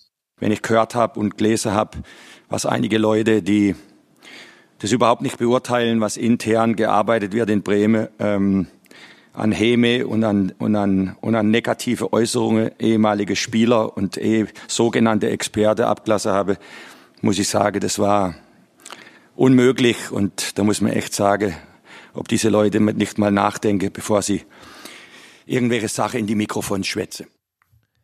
Ja, typischer Streich irgendwie, aber auch ja. typisch, dass bei einem Traditionsverein solche Stimmen aufkommen. Weil das sind natürlich auch ja. die Namen, die dann angerufen werden von den lokalen Redaktionen. Mensch, sag doch mal was. Und das sind auch meistens die Leute, die dann natürlich auch was sagen wollen, weil sie selbst nicht mehr in der Position sind, irgendwas sagen zu können und dann auch irgendwie froh sind, wenn sie es selbst wieder in die Medien schaffen. Ja, also bei, bei Streich bin ich auch immer ein bisschen vorsichtig, weil das auch, ja, fast schon ein bisschen erwartbar war. Ich hatte nur im Nachgang ähm, gehört, irgendwie so anderthalb Stunden nach dem Spiel, irgendwie eine Push-Mitteilung bekommen. Streich Kofeld in einem Satz war dort äh, zu lesen. Ich äh, hatte es aber irgendwie nur so mit einem Auge gesehen und ich wusste schon, ohne dass ich da draufklicke, worüber sich Streich geäußert hat. Und das ist mhm. immer so ein bisschen, ich finde, er, er gefällt sich natürlich auch sehr in der Rolle. Das ist genauso, wie sich Thomas Müller irgendwann dazu entschieden hat, sich in der Rolle des äh, klamaukmachenden äh, Nationalstürmers zu gefallen. Genauso gefällt sich, finde ich, Christian Streich mehr und mehr in der Rolle, dass er irgendwie gegen alles und jeden und gegen jede Entwicklung irgendwie dann doch zu jedem Thema Position bezogen äh, beziehen muss. Gebe ich dir recht, habe ich auch gedacht, weil ähm, das jetzt auch schon nicht das erste Mal, aber auch diese Saison hat er auch dann noch was zu diesem äh, großen äh, Dietmar Hopp-Thema äh, damals auch gesagt und so. Also er fühlt sich dann immer so ein bisschen müßig, aber ich bin trotzdem Christian Streich-Fan, weil ich mag seine Art und Weise, auch wie er dann doch auf dem Boden geblieben, immer Sachen auch einordnet und immer doch noch die Perspektive so ein bisschen, wie wir es ja hier auch versuchen, über den Tellerrand hinaus wagt, ähm, als durchaus mit einziger. Und deswegen mag ich Kofeld auch, weil der ist halt auch sehr solide, sehr bodenständig, so ein bisschen Bremer Art halt, ähm, sehr ehrlich, grundehrlich und auch, ähm, du merkst, dass der, der hat was im Kopf. Und der, ähm, der hat ja auch gesagt, im Sportstudio habe ich danach gesehen, nach dem Spiel, er hat ihn das richtig getroffen, die Kritik unter der Woche und so, und das glaube ich ihm auch. Also der ist mit Herz und ähm, vor allem Herzen dabei, vor allem Einsatz dabei bei Werder. Und auch wenn er spielerisch jetzt nicht die, die geilste Leistung wahrscheinlich wieder war. Ne? Ich habe jetzt äh, auch nur die Zusammenfassung gesehen, jetzt nicht das ganze Spiel. Geiler Pass von Klaasen, geiles Tor dann von, von Bittenkurt. Danach war jetzt aber auch nicht so super viel von Bremen zu sehen oder generell. Und hatten sie auch sau Glück, dass Freiburg dann nicht noch das Tor macht. Aber das brauchst du vielleicht auch im Abschiedskampf, brauchst du genau solche Situationen. Ähm, ja, wichtiger Punkt, äh, wichtige Punkte, ähm, wichtige drei Punkte im Abschiedskampf und ähm, haben jetzt ein bisschen, gut, Düsseldorf hat gepunktet auch mit Unentschieden gegen Köln, aber ähm, konnten trotzdem jetzt ein bisschen ja, Boden gut machen. Ne? Ähm, jetzt haben wir schon angesprochen, jetzt geht's gegen euch. Das wird nicht gerade einfach. Ähm, ich glaube auch nicht, dass Also ich denke, dass ihr das auch holen werdet, ehrlich gesagt. Ähm, aber ja. Ja, genau. Ähm, gegen euch und dann spielen sie gegen, lass mich das mal kurz Ich glaube, Schalke nachgucken. auswärts und äh, Fortuna spielt jetzt zuerst gegen Schalke. Also Schalke ist auch so ein bisschen Genau, jetzt Schalke.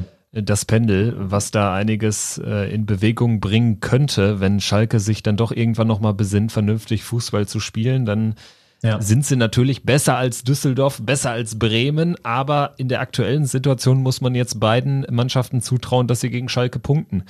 Also gerade für Fortuna wäre es auch mal wieder wichtig. Die haben zwar jetzt auch unter Rösler irgendwie von acht Spielen nur eins verloren, eins zu vier gegen Gladbach, aber auch nur eins gewonnen und spielen seit Wochen unentschieden. Und gerade so ein Ding jetzt in Köln bis zur 88. 2-0 vorne gegen euch, 3-0 geführt zur Pause jeweils den Sieg weggegeben. Das sind dann schon vier Punkte und dann äh, sehe ich es auch trotz des Bremer Siegs in Freiburg ziemlich düster aus für Werder. Also ich gehe schon fast jetzt äh, dahin zu sagen, äh, wenn ich mir das Restprogramm anschaue, Düsseldorf auch noch äh, gegen Leipzig, Dortmund, Bayern, äh, da gehe ich schon fast auf Werder, weil die, das darf man nicht vergessen, die haben noch ein Spiel weniger, spielen noch gegen Frankfurt und für die geht auch gar nichts im Moment.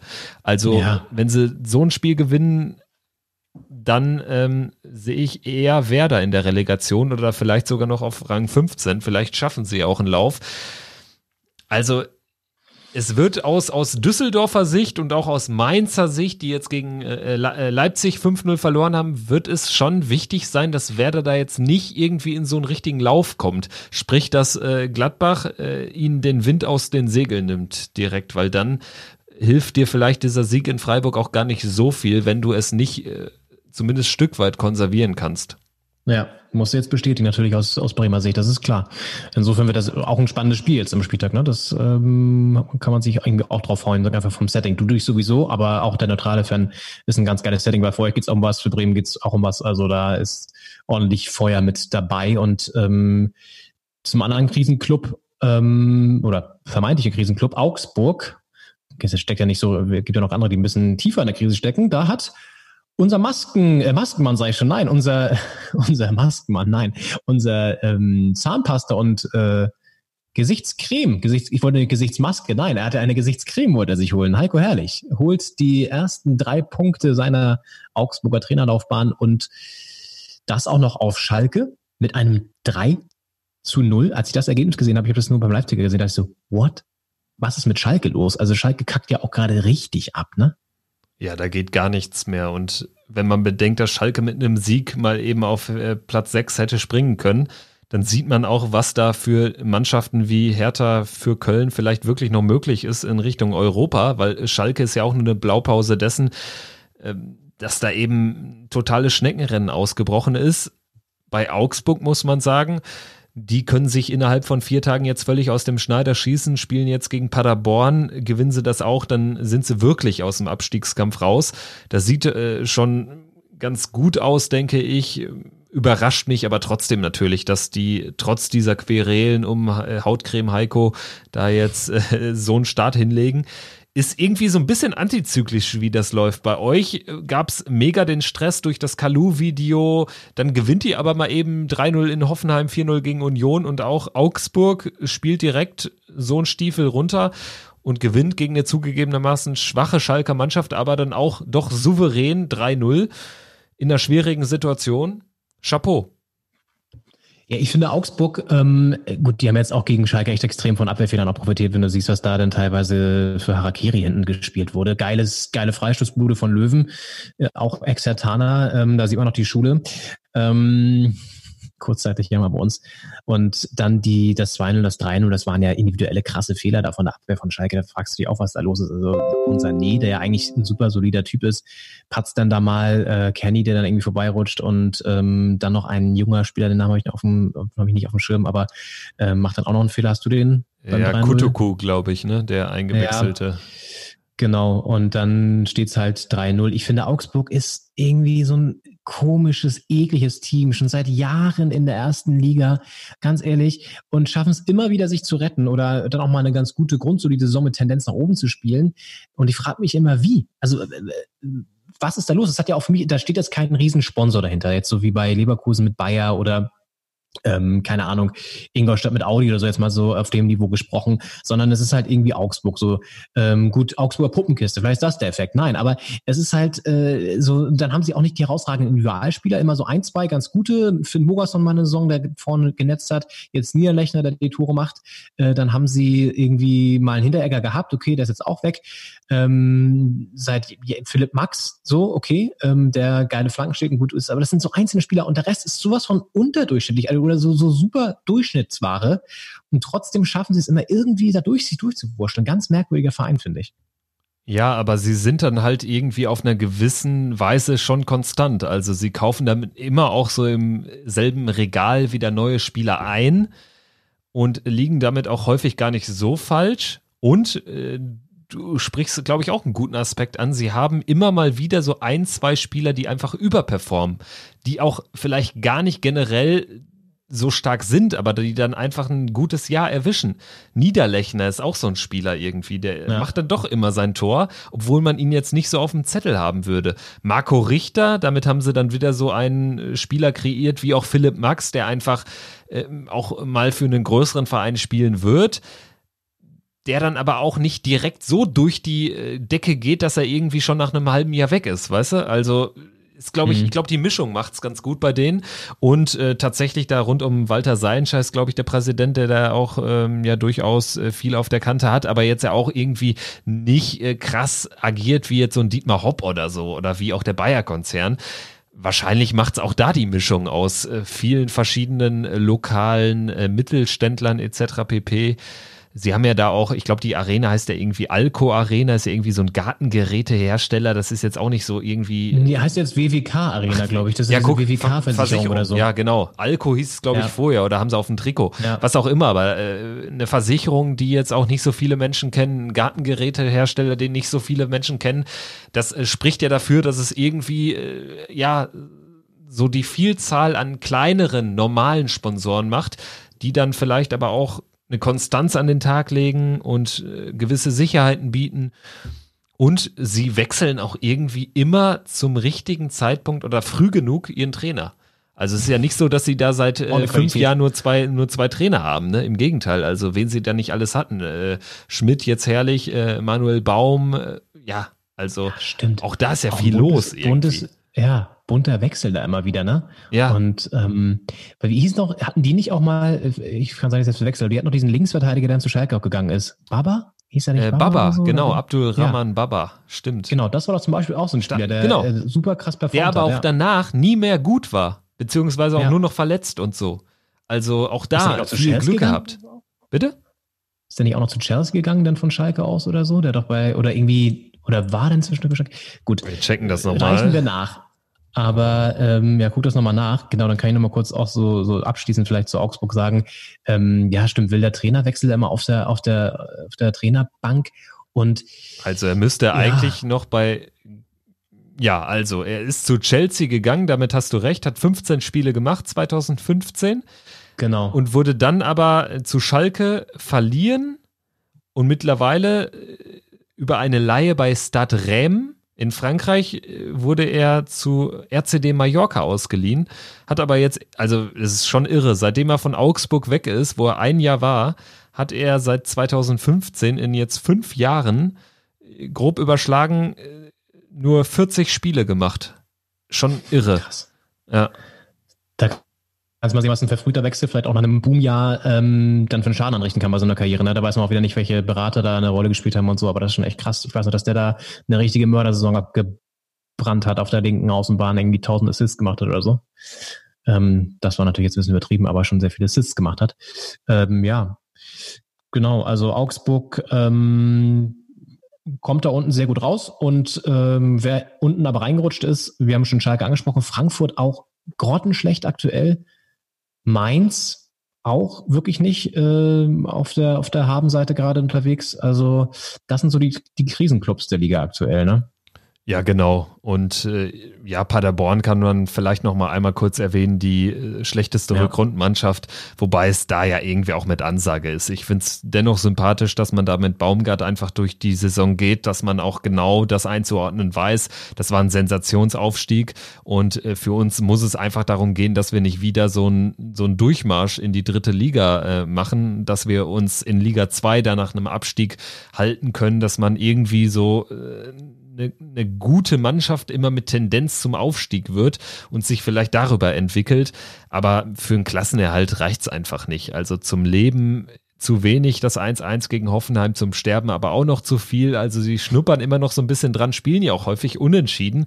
Aber es reicht einfach nicht. Also gerade wenn man jetzt auch weiß, sie spielen jetzt ja gut in Augsburg, da können sie vielleicht noch mal was holen, da können sie überraschen, aber danach spielen sie gegen Dortmund. Bei dem Programm kann man ja auch einfach als SC Paderborn keine Serie starten.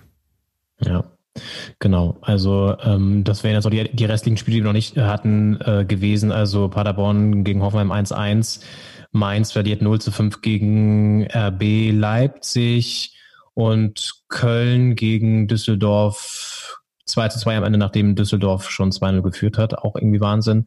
Ähm, dazu vielleicht gar nicht mehr en Detail mehr.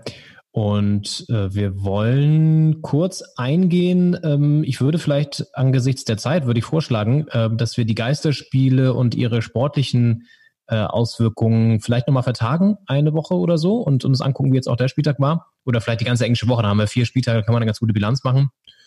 Und äh, wollen nochmal einen ganz kurzen Blick auf die zweite Liga werfen.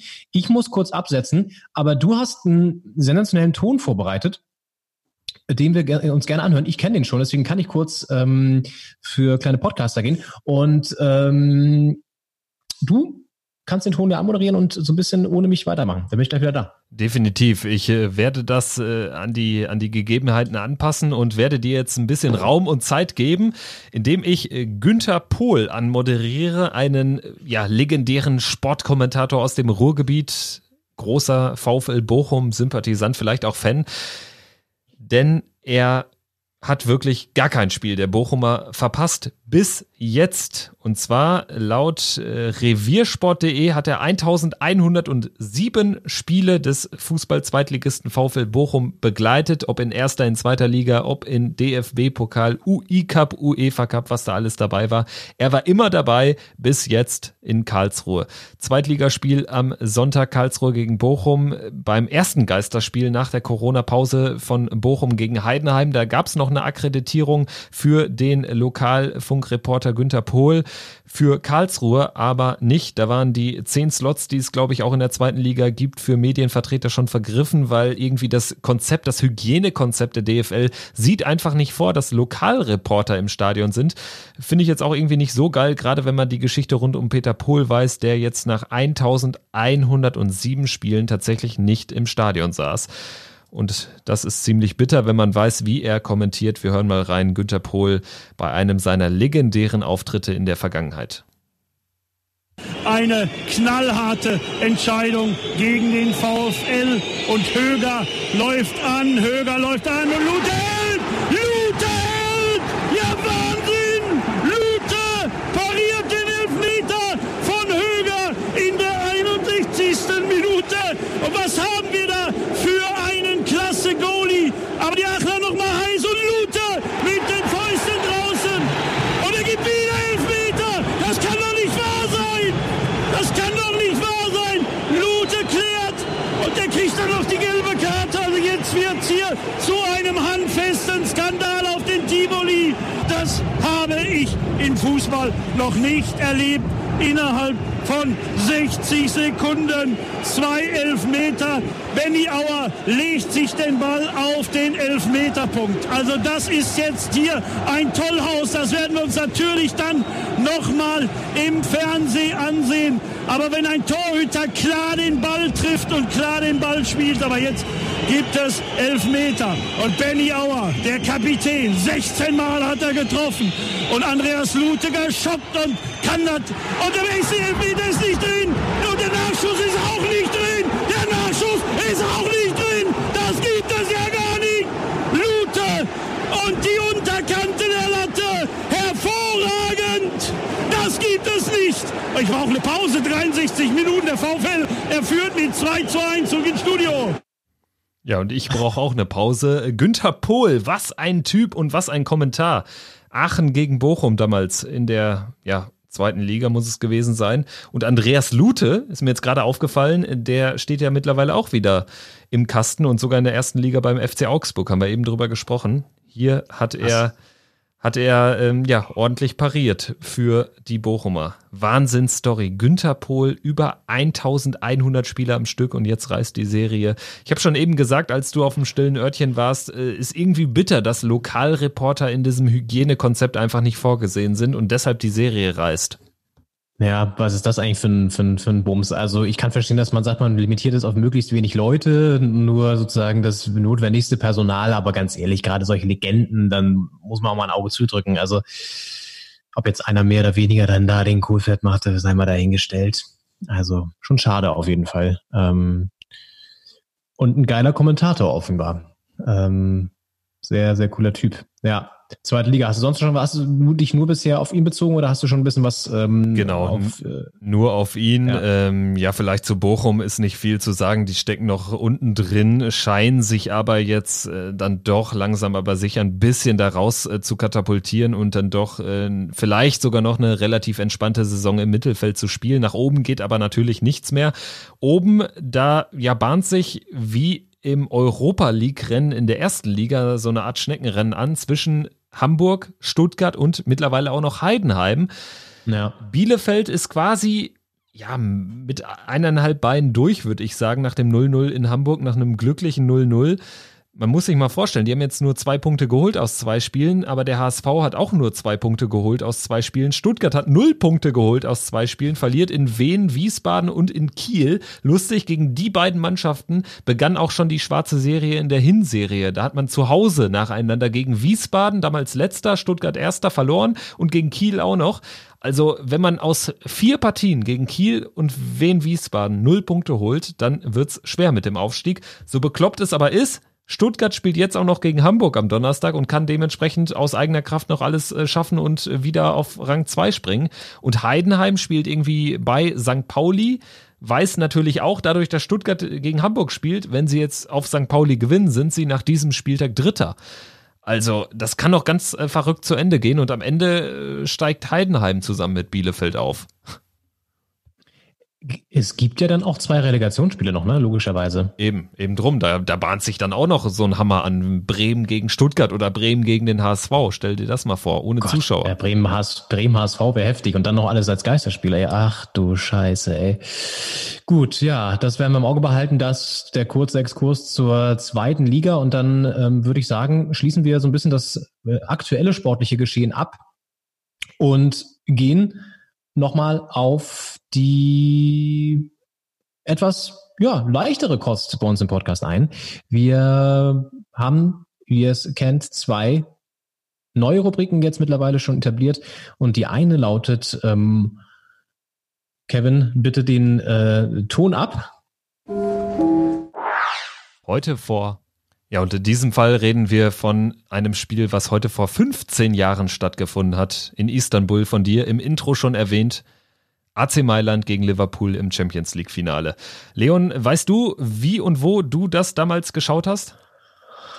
Vor 15 Jahren, da war ich ähm, 14 Jahren und 14 Jahre und irgendwas. Ich war, da kann ich mich echt nicht mehr aktiv erinnern, ehrlich gesagt. Ich glaube, da habe ich es auch nicht wirklich so super bewusst geguckt. Ich weiß nur, dass ich das mir danach irgendwann ähm, in den Jahren, vor allen Dingen als äh, ich dann mich mehr und mehr für den Fußball begeistert habe, mir immer wieder das Spiel anguckt habe bei YouTube und die Zusammenfassung angeschaut habe, weil es einfach so ein geiles, emotional aufgeladenes Spiel ist, äh, war mit Legenden auf dem Platz, ein Steven Gerrard, äh, dann hat noch bei ähm, bei beim Mailand äh, Nesta, glaube ich, gespielt, Maldini, die ganzen großen Legenden, Pielo im Mittelfeld.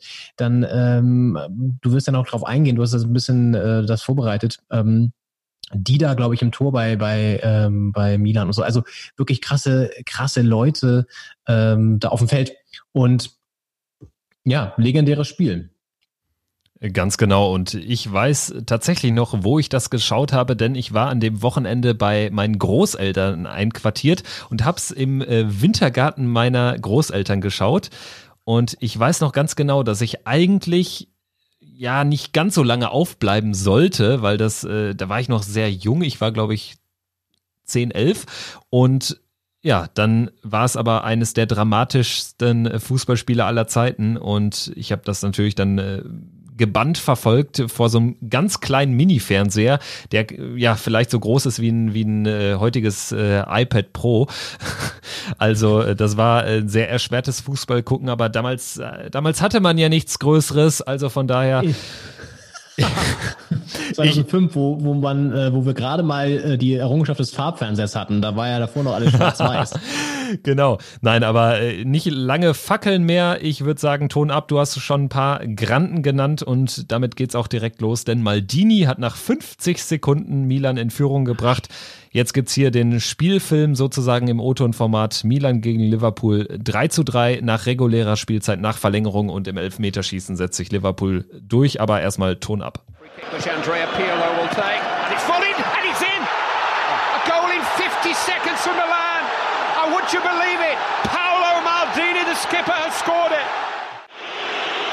Lifted into Shevchenko. He's onside this time. He's got Crespo in support. Here's Hernan Crespo, 2 0.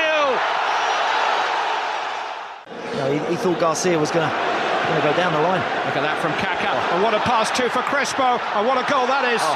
What a goal that is. Hernan Crespo again. In towards Gerrard. Hello. Hello. Here we go. Steven Gerrard. Xabi Alonso. Harman. Hit by Smitsa. It's in. It's in. Vladimir Smitsa. Two goals in two minutes for Liverpool. Into Barosh, he's laid it off. It's Gerrard, he was held. He's given the penalty. He's given the penalty. Oh, saved by Dina Xabi Alonso. And mission impossible is accomplished. Liverpool were 3-0 down five minutes ago. And now look at that scoreline. To the lottery of the shootout. Serginho with a uh-huh. great cross. Thomason. Uh-huh. Oh, what a save! What a, save from Shevchenko by Jerzy Dudek. With the first penalty from Milan. Oh, oh! Not even close. Not even close. Harman to give Liverpool the advantage. Oh, that'll do. Get him. that'll do nicely. A heroic save in him. It's Pirlo. Oh. He's done it! Terrific stop. Pirlo tried to deceive him. Gibril Cisse. 2 0. Brilliant. Thomason. He scored. Milan off the mark. For error for Milan. If Jon Arne Risa can hit the back of the net. Oh, but Dida reached it threw himself down to his right and just managed to divert it round the post. The Brazilian Kaka, Dudek with a bit of the grovel on wobbly legs. Fired into the roof of the net by Kaka. 2-2 in the shootout. Well, the Liverpool still hold. It's Smitsa. Match point Liverpool. Great penalty. There will be no second chances if Shevchenko misses.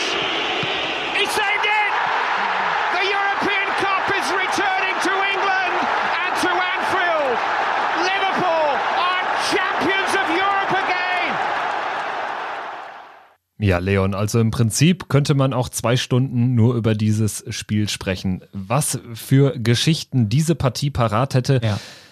Irre. Vor allen Dingen auch die ganzen Namen. Also du hast ja nur ein paar genannt, aber dann auch so, so, ja, selten besungenere Helden wie Didi Hamann, Jon Arne Riese, Wladimir Smica, Milan Barosch.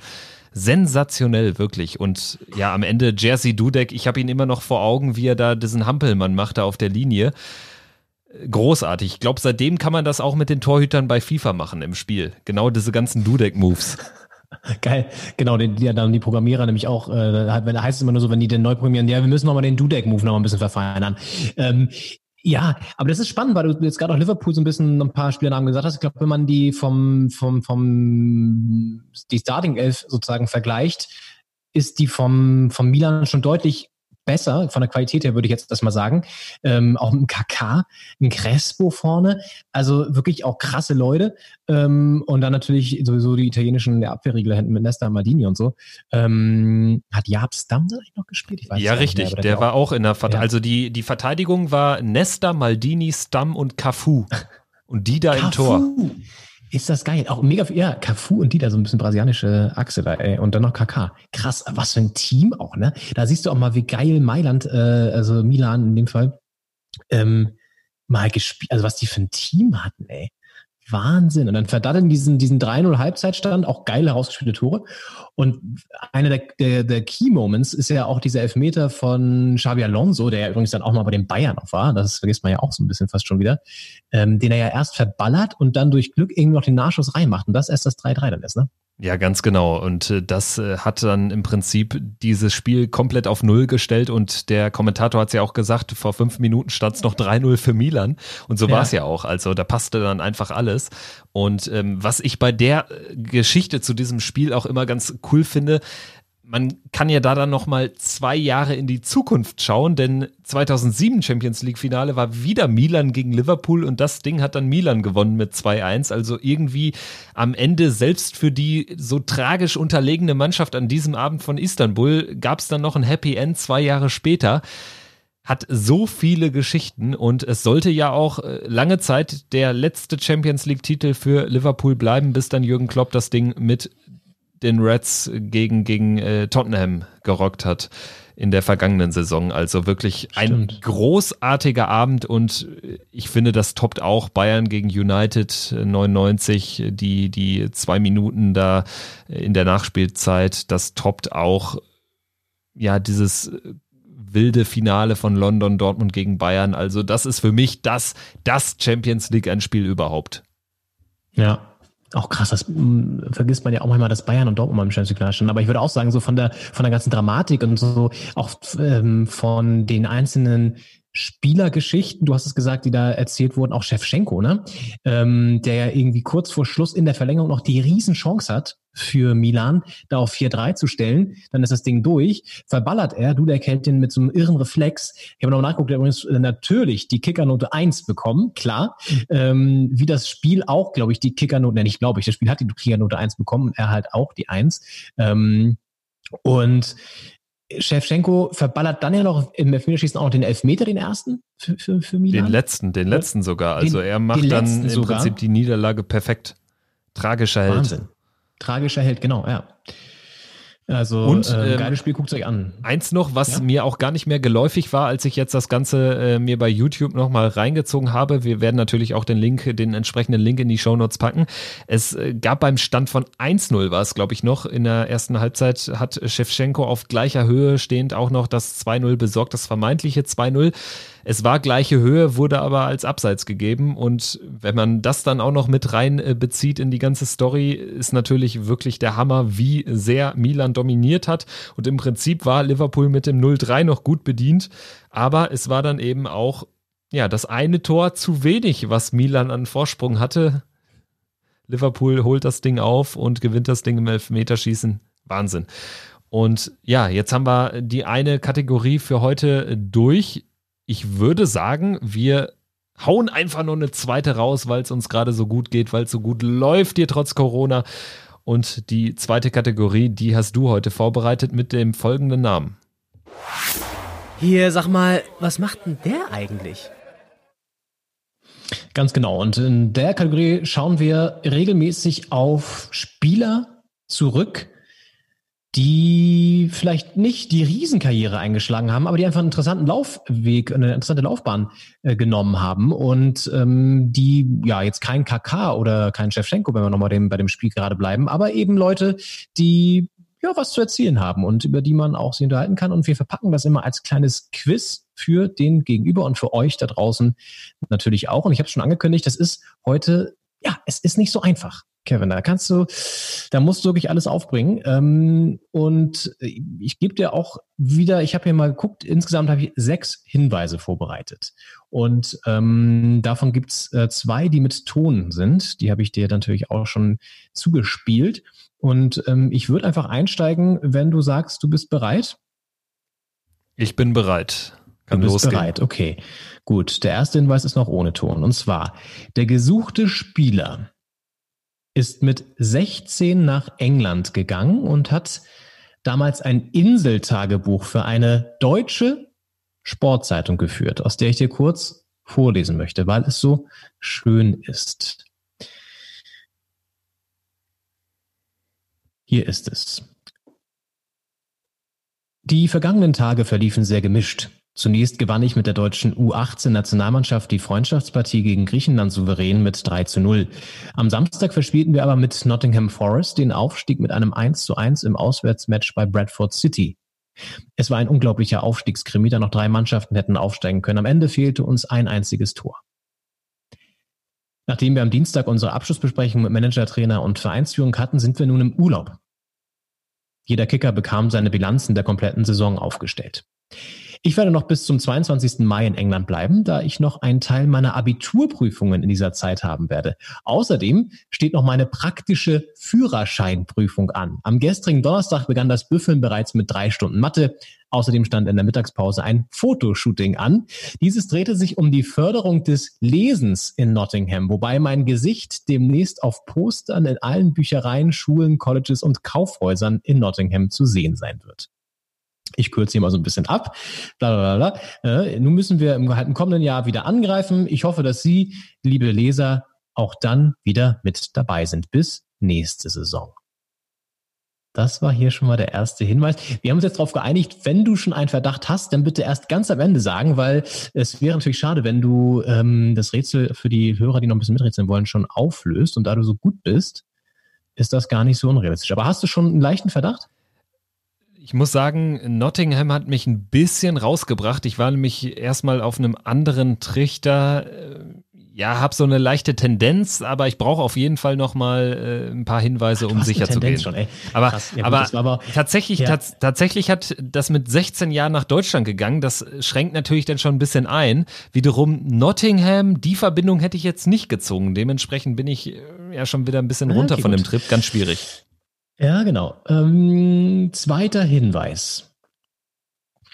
Danach hat er für einen Club, also er ist aus England zurückgegangen, ähm, hat er für einen Club aus der Schweiz das erste und einzige Mal international gespielt, und zwar 2008, 2009 in der ersten UEFA Cup Runde damals noch und hat in einem Interview als damals 20-Jähriger über sich Folgendes gesagt. Also meine Stärken würde ich sagen, das Offensivspiel, in diese Offensive einschalten, Tor vorbereiten, Flankenläufe, Schnelligkeit. Schwächen. Meine Schwächen, das wäre jetzt naiv, wenn ich die hier preisgeben würde. Ne? Da könnte ja jeder gegen mich spielen, aber da wird jetzt mit dem Trainerteam noch dran gearbeitet. Meine Macken, ich würde sagen, ich rede zu viel. Ja, er sagt, er redet zu viel. Ich sag dir, es ist nicht ganz einfach. Ich finde auch nämlich die Stimme ist gar nicht so einfach rauszufiltern, oder? Überhaupt gar nicht. Also definitiv ja, bin ja. ich jetzt auch wieder auf äh, ja, dem Stand Null. Also mein, mein Tipp hat sich nämlich nicht bewahrheitet. In dem Moment, ja, okay. als er von offensiv sprach. Ganz schwierig. Und vor allen Dingen, die Stimme klingt auch so, ja, fast austauschbar. Ja, ja, es ist nicht so eine prägnante Stimme, die so hängen bleibt, das stimmt. Aber durchaus auch selbstbewusst, wie er so über sich selbst spricht, ne?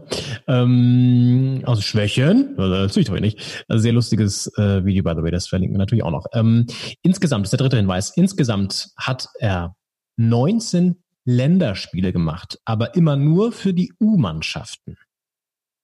Unter anderem übrigens, habe ich nochmal nachgeguckt, auch stand er bei einem Spiel auf dem Platz mit äh, Mats Hummels und Toni Kroos. Um mal so ein bisschen die Generation einzuordnen. Ich gebe dir mal den vierten Hinweis direkt hinterher. Ähm, ich habe ihm auch schon mal zugejubelt. Du oder wie? Ja, genau. Ich, ich okay. habe ihn auch schon mal okay, zugejubelt. Gut. Das so als Hinweis. Dann kommt er entweder aus äh, Schleswig-Holstein oder, oder in welche Richtung das geht. Das sage ich natürlich nicht. Jetzt der nächste Hinweis, und ich glaube, da könntest du schon wieder, da, da könntest du jetzt, glaube ich, näher dran schnuppern.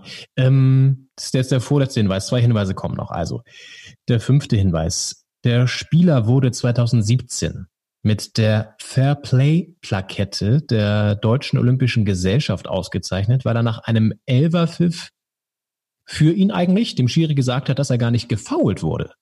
Und hat dann Arndt Zeigler in der sensationellen ähm, WDR-Sendung Zeiglers wunderbare Welt des Fußballs ein kurzes Interview gegeben und Folgendes zu dieser Szene nochmal gesagt. Also es war auch keine Schwalbe. Ich wollte den Elfmeter sicherlich äh, nicht schinnen, weil die Intention einer Schwalbe ist ja natürlich, dass man dann auch einen Elfmeter bekommt. Dann hätte ich ihn sicherlich nicht zurückgegeben, sondern ich wollte ehrlich sein, äh, bin dann auf den Schiedsrichter zugegangen, habe ihm das erklärt, dass ich aus dem Tritt gekommen bin und dass kein Kontakt stattgefunden hat und deswegen hat er dann, glaube ich, im Nachhinein noch die richtige Entscheidung getroffen. Puh. Also, also die Stimme hat sich ein bisschen entwickelt über ja. die Jahre. äh, ey, die, die Story sagt mir was. Ich bin kurz. Oh, ich hoffe, dass der letzte Hinweis nochmal so richtig prägnant ist. Äh, aber tatsächlich äh, mit, mit so Fairplay-Preisen kenne ich mich jetzt auch nicht aus. Allerdings, die Story ist mir geläufig. Ich kann sie nur gerade ja. jetzt irgendwie keinem Namen direkt zuordnen. Aber vielleicht ja. äh, habe ich, vielleicht habe ich nach dem, nach dem letzten äh, Hinweis dann, dann doch irgendwie die finale Erleuchtung. Ja, Weiß der nicht. letzte Hinweis ist leider auch ein bisschen tricky von mir formuliert, deswegen ist es, glaube ich, schwierig. Aber ähm, es gibt ja nochmal so einen Hinweis, wo er äh, gespielt hat schon mal. Ähm, der letzte Hinweis ist Papis Demba Cissé kennst du ja auch noch, ne? Genau, Freiburg. Hat, ja, hat ihn mal in sein Dream Team gepackt tatsächlich, bestehend aus den besten Spielern, mit denen er je zusammengespielt hat. CC, der jetzt in England spielt, hat den Spieler, den wir hier suchen, in sein Dream Team gepackt, bestehend aus den besten Spielern, mit denen er je zusammengespielt hat. Das ist heute wirklich schwierig, aber es ist auch, man muss auch, mal, muss auch ein bisschen Cissé, also der hat ja in der Bundesliga nur in Freiburg gespielt. Mhm. Der Spieler, spielt er denn jetzt noch? Er ist noch aktiv. Und ist jetzt so um die 30? Mhm. Ein Ticken älter. Das kann man sagen. Okay. 32 ist es, glaube ich, oder sogar 34, 32, glaube ich. Und weißt du, wo er jetzt spielt? Ich weiß, wo er jetzt spielt, ja. Aber wenn ich dir das verrate, dann hast du, glaube ich, einen ziemlich guten Hinweis. Aber ähm, also du hast, hast, du, hast du einen Verdacht? Ich habe eh, also ich, diese Fair-Play-Geschichte, also Cissé irgendwas, dass er irgendeinen skurrilen Spieler irgendwo reingewählt hat, ist mir nicht geläufig. Diese Fair-Play-Geschichte kenne ich, kann sie keinem Spieler zuordnen. Hm ich, ich, ich habe auch keinen Namen im Kopf. Ich habe irgendwie das Gefühl, dass es ein kurzer Name war, aber kann ich mich, ja, kann ich ja. voll auf dem Holzweg sein. Äh, ich gebe dir, also Position habe ich auch noch gar nicht gesagt, ne? Es, nee. Er ist Verteidiger. Okay. Boah. Ist also doch Verteidiger. Weil das war ja mein, mein ja. erster Gedanke mit den 16 Jahren war ja Moritz Volz. Ah, okay, ähm, aber das, schlecht, das passte nicht dann nicht, weil, weil er irgendwie dann sagte, seine Stärken liegen doch eher in der Offensive. Und äh, ja. Boah. Also ein Hinweis kann ich dir noch geben, und zwar ähm, warst du heute schon näher dran, als du als du wahrscheinlich denkst, indem du schon was anderes hier thematisiert hast. Da dachte ich erst so, ach du Scheiße, hoffentlich äh, ist das jetzt nicht schon so ein zu guter Hinweis. In welchem Kontext? Du hast einen legendären Kommentatoren abgedrückt. Und der hat einen ziemlich großen Bezug Kohl. zu dem Spieler, den wir suchen. Genau. Hat welches Team äh, begleitet der? Oder ähm, Bochum. Genau, den meinte ich. Ja, der spielt bei ja. oder Tobi hat, Weiß? Nee. Die, den größten Teil seiner Karriere hat er bei Bochum äh, verbracht. Sag nochmal. Tobias Weiß? Nein. Nee. Der war ja nie in England. Okay, äh, ich löse auf. Oder soll ich, wenn ich jetzt sage, wo er jetzt spielt, dann weißt du es vielleicht. Das ist auch. Das ist dann wird es jetzt richtig peinlich. Dann sag mir noch, wo er jetzt spielt und ich weiß es immer noch nicht. Nein. Also er spielt jetzt tatsächlich, deswegen bin ich auch auf ihn gekommen, ähm, weil ich irgendwie da so ein bisschen drin rumgebohrt habe in der, in, der, in der Szenerie. Er spielt jetzt in China bei äh, unter Uli Stielicke in äh, Tianjin Teda. oder bei Tianjin Teda. Und ähm, unter anderem mit Sandro Wagner zusammen. Ja, stimmt. Und Sandro spielt ja jetzt auch, genau, der spielt ja bei Stielicke, stimmt. Und, ja, ja, ja, Ja. Okay. Und der Spieler, den wir suchen, und das ist wirklich, das war wirklich schwierig, schwierig heute, ähm, ist Felix Bastians. Ach du Scheiße, ja, Freiburg Innenverteidiger, so ein Blondschopf, aber dass der mal in England war, äh, hätte ich nie erraten. Niemals. Ja. Okay, das war heute, auch, war heute schon Champions League. Aber wir sind ja jetzt ja auch in den, Ja. Finalwochen normalerweise so. Aber es ist, ja. Nein, es- bei, also, ja. War, war, eine, war eine geile Challenge, allerdings, äh, ich, nee, ich war dann doch, doch weiter weg, als ich dachte. Also gerade bei diesem Fair-Play-Preis, das habe ich jetzt irgendwie, also da macht's jetzt auch noch nicht Klick, weißt du? Also irgendwie die Story kenne ich, dass da mal jemand ausgezeichnet wurde und auch bei Zeigler Ja. war, aber nee. Respekt. Ja, das war irgendwie, ähm, naja, er hat für Bochum gespielt und dann wurde er vermeintlich gefault im Strafraum und äh, gegen Darmstadt, glaube ich, war das. Und dann hat er gesagt, ähm, nee, äh, war kein Foul. Schiri ist den Elfmeter muss zurücknehmen und dann, ja, genau, also wie er es ja erzählt hat. Und das war relativ groß damals auch in der, in der Presse. Und was ganz spannend ist wirklich bei Felix Bastian, deswegen, wie gesagt, bin ich drauf gekommen, wegen China. Äh, wir hatten ja Carsten Janker auch schon mal, der ja auch dann kurzzeitig in China war und ich glaube, deswegen kam ich drauf. Ähm, und mir sagt er vielleicht noch ein bisschen mehr was, weil er auch bei Hertha mal kurzzeitig war, deswegen habe ich ihm mal zugejubelt. Das war übrigens der Tipp mit der Hertha und ich habe ihm mal zugejubelt. Ähm, der hat jetzt, da sind wir beim Thema Corona übrigens wieder, ähm, da wäre die Saison eigentlich ja auch eine, logischerweise irgendwie jetzt weitergegangen und so im März auch. Und die mussten dann alle, die waren dann in Thailand im Trainingslager, das ist echt krass. Und ähm, da ging das Ganze dann so los und dann durften sie nicht mehr zurück und ähm, dann wurde die Saison dann natürlich auch unterbrochen. Dann ist er nach Deutschland zurückgekommen und dann hat er in einem relativ interessanten Interview bei Radio Bochum, da haben, da schließt sich wieder der Kreis mit Günther, wo Günther Pohl arbeitet, ähm, hat Felix Bastians bei Radio Bochum ein sehr interessantes Interview gegeben. Das verlinken wir auch noch, ähm, wo er so erzählt, wie er die ganze Lage wahrgenommen hat. Und hat er schon im im März gesagt, naja, in China ist es so krass. Also hier in Deutschland ist dann auch ungefähr gar nichts ähm, so wirklich passiert, aber in China laufen schon alle ähm, mit Maske rum. Man kann kaum noch raus. Bei uns wurde im Trainingslager in Thailand schon ähm, nonstop Fieber gemessen und ähm, er meinte, es ist schon irgendwie ziemlich apokalyptisch gewesen damals schon. ne? Also richtig interessant in der Retroperspektive das nochmal zu hören. Sehr und ein cooler Typ, also sehr authentisch, sehr klar. Merkt man ja auch schon bei diesem Fairplay-Ding und so, dass der irgendwie ähm, ein ganz ganz cooler Typ ist. Ja, was auch ganz lustig jetzt war, als du jetzt nochmal äh, seine Karriere hast Revue passieren lassen, mir war auch irgendwie gar nicht in Erinnerung, dass er mal bei Hertha war.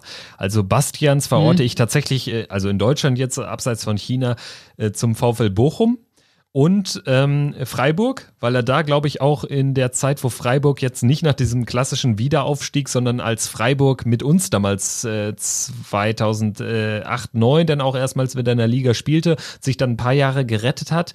Und ich glaube, so 2011 in dem Dreh, Robin Dutt müsste der Trainer gewesen Ja. sein. Und ich glaube, da war er auch Stamminnenverteidiger. Und da gab es dann auch noch einen, ich glaube, Sebastian Barth oder wie der hieß. Bastians und Barth. Das fand ich war immer so ein, so ein sehr ähm, skurriles ähm, äh, Innenverteidiger-Duo.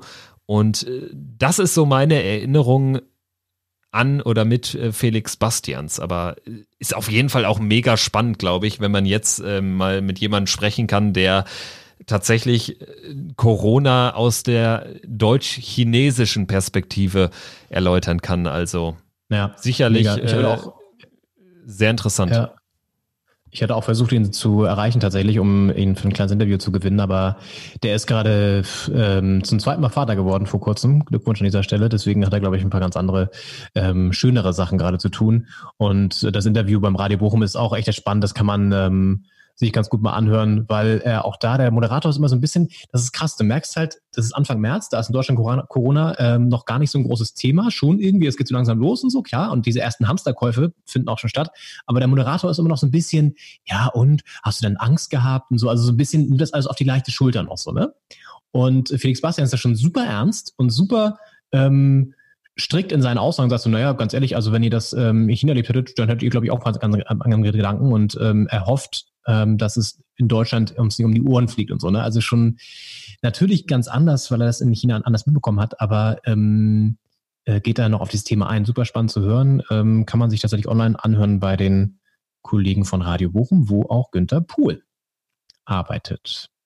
Ja, und so schließt sich doch der perfekte Kreis für diese Ja. Woche, für diese Folge. Und ja, nach der nächsten Folge oder während der nächsten Folge besprechen wir dann einfach schon zwei weitere Bundesligaspieltage oder lassen zwei weitere Bundesligaspieltage Revue passieren. Denn Stimmt. äh, ja, wir haben die englische Woche, wir zeichnen gerade auf, es ist äh, mittlerweile Montagabend und morgen Abend spielt Dortmund gegen Bayern, Gladbach spielt in Bremen, Mittwoch Hertha in Leipzig, Union gegen Mainz und Düsseldorf gegen Schalke, was auch immer, wie auch immer. Am Wochenende geht's dann schon weiter rund. Und ja, ich würde sagen, wir melden uns trotz Feiertag, Pfingstmontag wieder und besprechen dann mal die äh, zwei Bundesligaspieltage, die uns jetzt beehren und können ja vielleicht auch schon mal so ein bisschen den Saisonausgang tippen, weil nur noch fünf Spieltage, die dann auf der Uhr Mhm. sind, da macht das ja dann schon mal durchaus Spaß, da so ein bisschen rumzuspielen.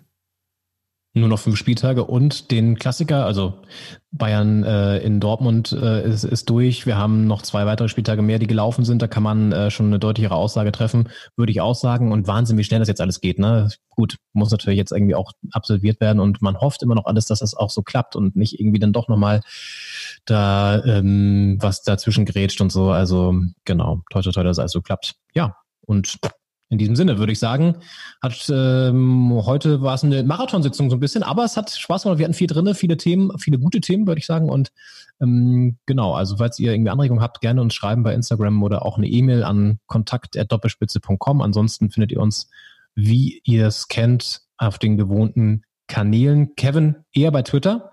Ähm, @schultekev bist du da, ne? Oder?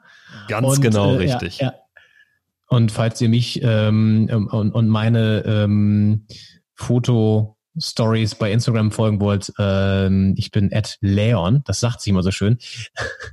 Geschreibt sich L-A-E-O-N-N. Fragt mich nicht, in welcher Laune und in welchem Zustand ich diesen Usernamen mal gewählt habe, aber ich habe ihn irgendwann mal ausgewählt, vor vielen Jahren. Wahrscheinlich war alles andere schon belegt und dann ähm, hat man dann irgendwann äh, gesagt, komm, wir machen das mit den Fähnchen. Ja. Man kennt's doch, Ja. weißt du, dann sind irgendwie 27 Alternativnamen auch schon belegt und dann, ach komm, ja, AE, der passt schon irgendwie, läuft. Hauptsache nicht 28 Buchstaben, läuft. Ja, genau, das, so ist es ja auch bei uns im Instagram der Doppelspitze-Account, also Ad Doppelspitze einfach so, war schon weg von irgendeinem komischen Typen, der auch den Account nicht weiter pflegt, was auch mal so ein bisschen bitter ist, dann, wenn man das sieht. Ähm, und deswegen haben wir uns jetzt in erst hatten wir Doppelspitze unterstrichen, jetzt haben wir Doppelspitze official, weil wir es einfach auch können. So, in diesem Sinne, Doppelspitze Official meldet sich nächste Woche an Pfingstmontag zurück, bespricht dann weitere zwei Spieltage Bundesliga und ja, dann schauen wir auch mal, wie es vielleicht äh, im europäischen Fußball weitergeht. Da gibt's ja vielleicht dann bis dahin auch ein paar mehr Infos, auch hinsichtlich der anderen europäischen Top-Ligen. Spanien, England, Frankreich will nicht weitermachen, Italien aber auch. Und ja, dann werden wir auch das mal vielleicht mal anreißen und es erwarten euch neue Folgen von äh, Was macht eigentlich? Und heute vor so und so vielen Jahren mal schauen, was das dann für ein Datum, 2.6., 1.6., da sind ja, das Problem so- ist, an diesem Tag sind immer äh, gar nicht mehr so viele Spiele. Ja, wir kommen jetzt in so einen Bereich, wo, wo sich die Spiele nicht mehr so jähren, aber beziehungsweise wir kommen in einen anderen Bereich. Wir kommen jetzt in den Bereich Relegation, wir kommen in Bereiche von, ähm, ich glaube, der Union-Aufstieg jährt sich bald auch, da können wir auch noch was zu, zu, zu sagen, da waren wir ja selber vor Ort. Und natürlich irgendwann auch EM- und WM-Spiele. Ganz genau. Deshalb auch da werden wir das volle Regal auffahren und ja, zuletzt würde ich jetzt von meiner Seite aus noch sagen oder euch bitten, dass ihr äh, auf Abonnieren klickt, denn dann ähm, hieft uns das nach oben in den Rankings und ihr äh, bekommt immer ähm, ja euren euren Podcast dann äh, frisch und fertig serviert bei Spotify, bei Apple Podcasts, wo auch immer. Und in diesem Sinne würde ich sagen, bis nächste Woche, bis Pfingsten. Schöne Woche, viel Spaß mit der Bundesliga unter komischen Voraussetzungen, aber getreu unserem Motto, besser als nichts, macht auch ihr bestimmt das Beste draus. Macht's gut, bis dahin, ciao. Ciao. Ihr werdet wieder blöde Fragen stellen, wir werden blöde Antworten geben. Es wird Dinge, die sich zwar wiederholen und trotzdem immer wieder aufs Neue schön sind. Darauf freuen wir uns.